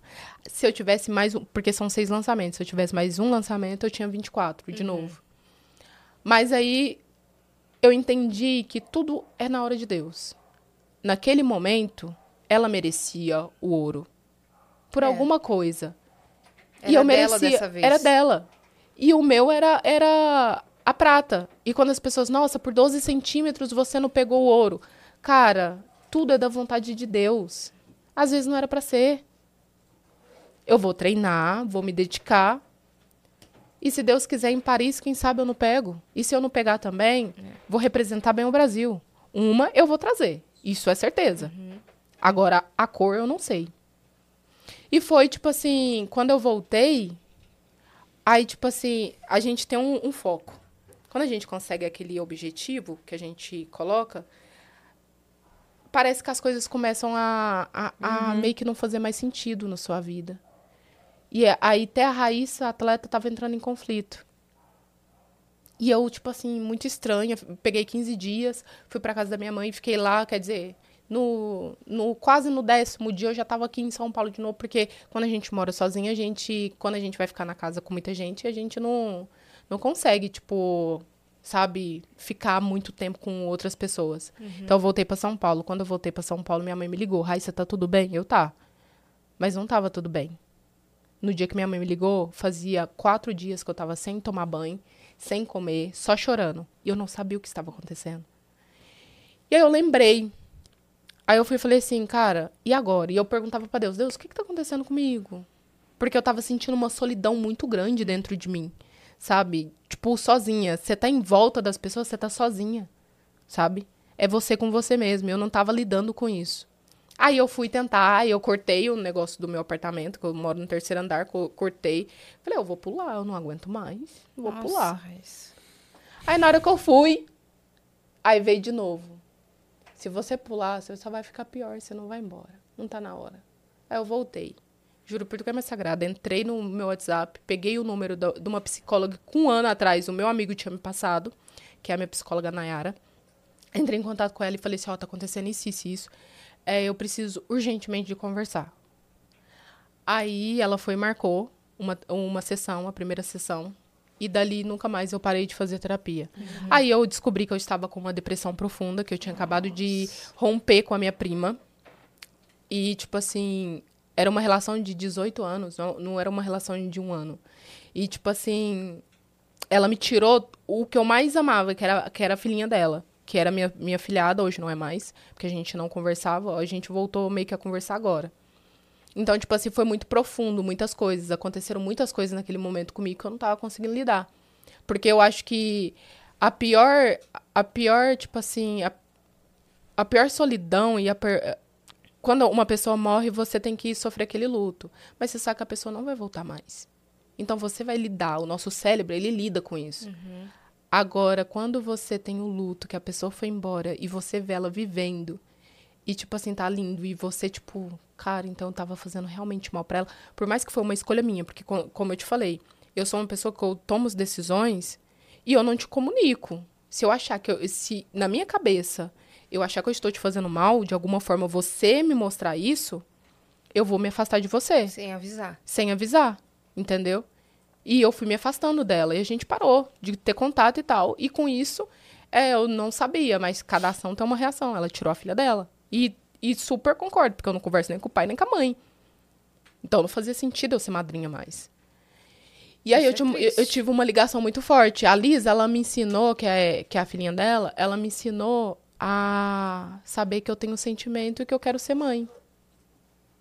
Que, tipo assim, eu, eu tive várias é, situações com criança. Tipo, da criança. Ah, o que aconteceu com você? A mãe falar, tá machucada. Não, eu sou deficiente, eu não tô machucada. Entendeu? Porque o preconceito começa dali. Que a criança vai entender que você tá machucado, tá machucado, tá machucada. Fora os filmes de terror, enfim, eu falei esses dias no, nos stories, fora os filmes de terror, que a primeira coisa que aparece é uma cadeira de roda. Entendeu? Então, tipo assim, isso impacta muito na vida das pessoas. Porque quando você fala deficiente, você nunca vai lembrar do amputado. Você nunca vai lembrar de, uma- de um deficiente visual. Você sempre vai lembrar, lembrar do cadeirante. É tanto que em todos os lugares tem a imagem de, uma, de um cadeirante. É. Entendeu? Então, tipo assim, o preconceito já vem perante a sociedade. Prega muito isso. Não que, tipo, tá errado colocar lá que é pra cadeirante. Mas, tipo assim, é, como é tratado, entendeu? Então, tipo assim, aquilo me travou muito. Eu falei, por isso que eu não planejei ser mãe. Falei, não quero ser mãe, porque meu filho não vai me aceitar do jeito que eu sou. Mas a Liz, ela me aceitou do jeito que eu sou. Ela, tipo assim, ela aprendeu a andar empurrando minha cadeira. E quando eu tava fora da cadeira, ela, Didi, pedia pra eu sentar na cadeira. E ela andava comigo, ou saía coisando, ela ria, gritava, dançava. Então, tipo assim, eu entendi que, que o ser humano, ele não nasce preconceituoso. É da forma que ele é tratado que ele vira um, um preconceituoso. Talvez limita umas limitações que não, não cabe, sabe? Então, tipo assim, a Liz me, me ensinou a querer ser mãe. E hoje eu quero ser mãe. Lógico que eu não quero casar, mas eu quero ser mãe, entendeu? Lógico que eu não quero casar, é ótimo. É, o casar ainda eu acho que, tipo assim, só. Minha mãe ainda falou assim que eu ainda vou encontrar uma pessoa que vai mudar a minha cabeça, que vai me aceitar do jeito que eu sou e vai mudar. Eu vou, tipo assim, casar no primeiro momento. Aí eu falei assim, ainda tá pra nascer esse, esse homem, viu? Olha, fizeram um corte do Gustavo Lima que eu vi hoje. O quê? Que era ele molequinho. Molequinho, programa de Falando TV que não- assim. Tá pra nascer a mulher que vai mandar em Gustavo Lima. Oxi! E não sei o que, não sei o que. Molequinho, molequinho. Tipo assim. Criança. É, não tinha um pelo de barba na cara. Não sei o que. Aí cortaram o vídeo, era ele, tipo, colocando a mala no carro. Aí a Deus aparece e fala assim: Onde você tá indo, meu filho? Tô indo pescar. Não vai, não. Que vai pescar o quê? Ah, vou, não sei o que. Ela falou assim. Daí ele fala alguma coisa, "Ah, mas é com fulano, Beltrano dela. Tá bom, então, eu deixo. Mas traz o peixe limpo. Aí a mulher. fizeram só um corte disso, assim, tipo, ó, não só nasceu, como casou e tá aí com você. Então vai ter esse corte que é tá pra nascer o homem Isso. que eu vou casar. Minha mãe, ela falou assim que, que ainda. Ela falou que eu não me apaixonei, que eu nunca sofri por amor. e que, tipo, que ainda vou encontrar a pessoa certa que vai me aceitar do jeito que eu sou. Ela fala, ela fala assim, não do jeito, não do jeito que você nasceu, mas as suas qualidades e defeitos, porque você é uma pessoa muito chata, uma pessoa que é difícil de lidar. A pessoa ela tem que te querer por completo, ela tem que apaixonar por você por completo. Eu, tá bom então. Mas isso que aconteceu e três anos depois, né, de terapia, eu eu entendi quem eu sou de verdade, o quão eu me amo de verdade, que eu tive que aprender a me amar descabelada, arrumada. Então, tipo assim, eu prego muito isso porque é isso que eu sinto, é isso que eu, que eu tenho pra oferecer pras pessoas, sabe? Que eu me amo de verdade, cara. Antes eu tinha muito conflito comigo, mas hoje não. Hoje eu me amo de verdade. Eu, eu sei qual é o meu limite, eu sei colocar os limites nas pessoas. É, sei que, tipo, se a pessoa não me der o que eu mereço, eu não vou ficar. Que é aquela questão. Porque não adianta você ser bem sucedida, que você ser atleta mais seguida, atleta e não ser, e não se amar de verdade, sabe? É. E o esporte, ele salvou minha vida, sabe? Eu falo que o esporte salvou minha vida. Ele não só salvou minha vida, mas também me colocou hoje numa posição, eu falo assim, que hoje é, eu virei a mulher com mais temia. Cara pra caramba, viu? Eu falo vida cara essa, viu? Vida cara. Você tá gastona. Nem é gastona, tipo assim, eu penso muito em dinheiro, né? Taurina. Taurina gosta muito de dinheiro, não vou mentir. Comida, a gente dinheiro. gosta. Comida, dinheiro, uma transa boa. Se a transa não for boa, meu amigo, eita! Fico não, eu bloqueio o São os pobre. seus três pilares da vida. Eu bloqueio o pobre. Oxi. Pergunta pra mim. Nenhum tem moral hoje de perguntar. Não pergunta, cara, porque eu vou falar. Eu falo, entendeu? Você precisa melhorar. Eu sempre falo. Mas, enfim. É... Cara, são metas na minha vida. Eu tenho metas, entendeu? Hoje, graças a Deus, eu sou minha própria empresária, né? Tenho o pessoal da Tudo em Pauta que trabalha aí muito comigo, é, com a imprensa. Tenho hoje, vou começar a fazer palestra. Estou fazendo vários cursos aí também com a Sebrae para melhorar esse posicionamento de empresária, né? Porque no futuro também eu quero não só dar cursos para outros atletas, porque a vida de atleta ela acaba, vai chegar uma hora que vai acabar, mas ajudar outras pessoas a se encontrar, sabe? e Uhum, entender certeza. que que ser empresária é difícil, é, mas você tem domínio da sua vida, sabe? E eu não consigo ser mandada. Sabe? Acho que é pra tudo. Por isso que eu não arrumei ainda um boy. Porque os boys vêm querer mandar, né, velho? Tá, tá, tá lindo ali. E aí acaba o rolê por conta do. Ai, tô com ciúme, ai, tô. E nós atletas é muito difícil, né? As pessoas têm, pra se relacionar também, tem esse lado. A gente É. viaja muito. A pessoa tem que. Foca muito nos Tem treinos. que ter um autoestima muito, muito do babado, Autoconfiança. uma autoconfiança, saber que, tipo assim, não é profissional, ela, ela vai, mas ela não vai fazer coisa errada, entendeu? Porque eu acho que a coisa errada que as pessoas falam, o, o amor, a gente escolhe amar. Trair é muito do caráter da pessoa, sabe? O Pois é. sentimento, o coração que escolhe. É ele que fala, ah, eu tô apaixonado por essa pessoa, sabe? Agora, tipo assim, você trair a pessoa é muito do seu caráter. Fala muito mais sobre a pessoa do que sobre a pessoa que está Com sendo certeza. traída. Com entendeu? certeza. Então eu aprendi muito isso. E quando a gente aprende muito e a gente se conhece, a gente flui, sabe? Eu falo que eu tô só fluindo. Eu deixo a minha intuição me levar. Cara, Incrível. Raíssa, obrigada por essa aula. Gente, eu falei demais, né? Foi Não. ótimo. Aqui é pra falar. Se você não falasse, aqui, Não, aí você estaria aqui errado. é o lugar de falar, né? Ah, que bom que vocês gostaram. Foi muito legal. Todo sucesso, você é maravilhosa, linda e campeã ainda por cima. Olha quem fala, vocês duas do babado. Do babado. Você é do, babado, tá, ah, Raíssa? do babado, maravilhosas também. Muito obrigada pelo espaço, pelo A gente carinho. que agradece. Vocês são incríveis, viu? Pode continuar, porque é só Obrigada. sucesso. E em breve é você que tá batendo porta de menina por aí falando, vai treinar sim. Vai treinar. Isso. Entendeu? Você nasceu pra Não ser quero. atleta. Ah, Você mas nasceu vai. pra ser atleta. Pois eu vou estar 8 da manhã na tua casa. Ah, vai ser um babado, viu? É eu vou te falar, eu vou ótimo. chegar e É. vou dar aquele... Ainda mais eu, né? Com 115 quilos no supino. É. Nossa, você vai arrancar a pessoa. É, a menina fala assim, não vou, após você não vai? Ah, você não vai, não? É. Vai pegar a cama e levar junto. Aí ela arrasta a cama mesmo. Arrasta a cama. A, a pessoa na cama, o peso da cama e a pessoa, ela arrasta no braço. Arrasta? Será quantos que uma cama pesa, né? Acho que não pesa muito, não. Ó, imagina, se você for treinar meninas, jovens, vão ter o quê? 50 quilos? É, 40. 40 e pouco? 50 É, mais ou quilos? menos isso. Você arrasta. Olha, mas eu vou te falar. Olha, mas eu vou te falar uma coisa. Olha que curiosidade da hora. Eu não, eu não, eu acho que eu não, não seria treinadora. Eu não, Não? me vejo, não. Você acredita? Ah, mas você também não se vê atleta nem modelo? Não. Ah, tá bom. Ah, Raíssa! não, mas é porque eu não tenho paciência, cara. Você também não tinha paciência pro dardo, tá bom? É, não, mas o dardo é diferente. Tá. Mas, tipo assim, eu acho que eu não tenho paciência, assim, pra dar aula, não. Eu acho que eu seria uma boa empresária, sabe? De Da- outras é, atletas. de outros atletas pra abrir pro- portas e, e mostrar pras marcas que o esporte paralímpico tá aí, a gente é uma potência, estamos ganhando medalha, estamos representando bem o Brasil. É isso. De sabe? repente esse é o caminho. E, e que, tipo, mudar um pouco a visão das pessoas, sabe? Hoje eu tenho várias oportunidades, estou no time Petrobras, Caixa, São Paulo, tenho Bolsa Pódio que tá aí comigo. Espero que venham outros e outros é, patrocinadores, mas é abrir portas para outras atletas, sabe? Eu sou a Raíssa do futuro. Eu não tive uma Raíssa lá atrás para me espelhar uma atleta paralímpica. Eu me espelhei na Daiane dos Santos. Eu não tive uma atleta paralímpica para me espelhar.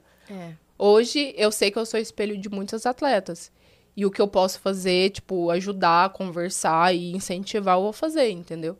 Mas eu acho que é mais esse lado, tipo, o lado de empresária tá me chamando muito também, sabe? Eu acho que quando eu fazer a minha transição de carreira vai ser, tipo, ser empresária dos atletas. Boa. Vai ser do babado. Deixa suas redes sociais pra galera te acompanhar. Ó, Raíssa Rocha Machado Oficial, o Instagram. E lá no TikTok é Raíssa Rocha Machado. Bem fácil. é isso. Tá então vendo? bora todo mundo seguir, ok? E também já se inscreve aqui no canal do Vênus e nos sigam em todas as redes sociais, arroba Vênus Podcast. Isso, e segue a gente também nas nossas redes pessoais sensuais. Cris Paiva com dois S e a Zeacine, segue a gente lá. E E um semana que vem a gente volta com Olha! novidades. A gente volta com novidades, tá? Então aguarde, já segue lá pra descobrir no domingo a agenda que vem por aí, Boa. né? Um Beijo. beijo.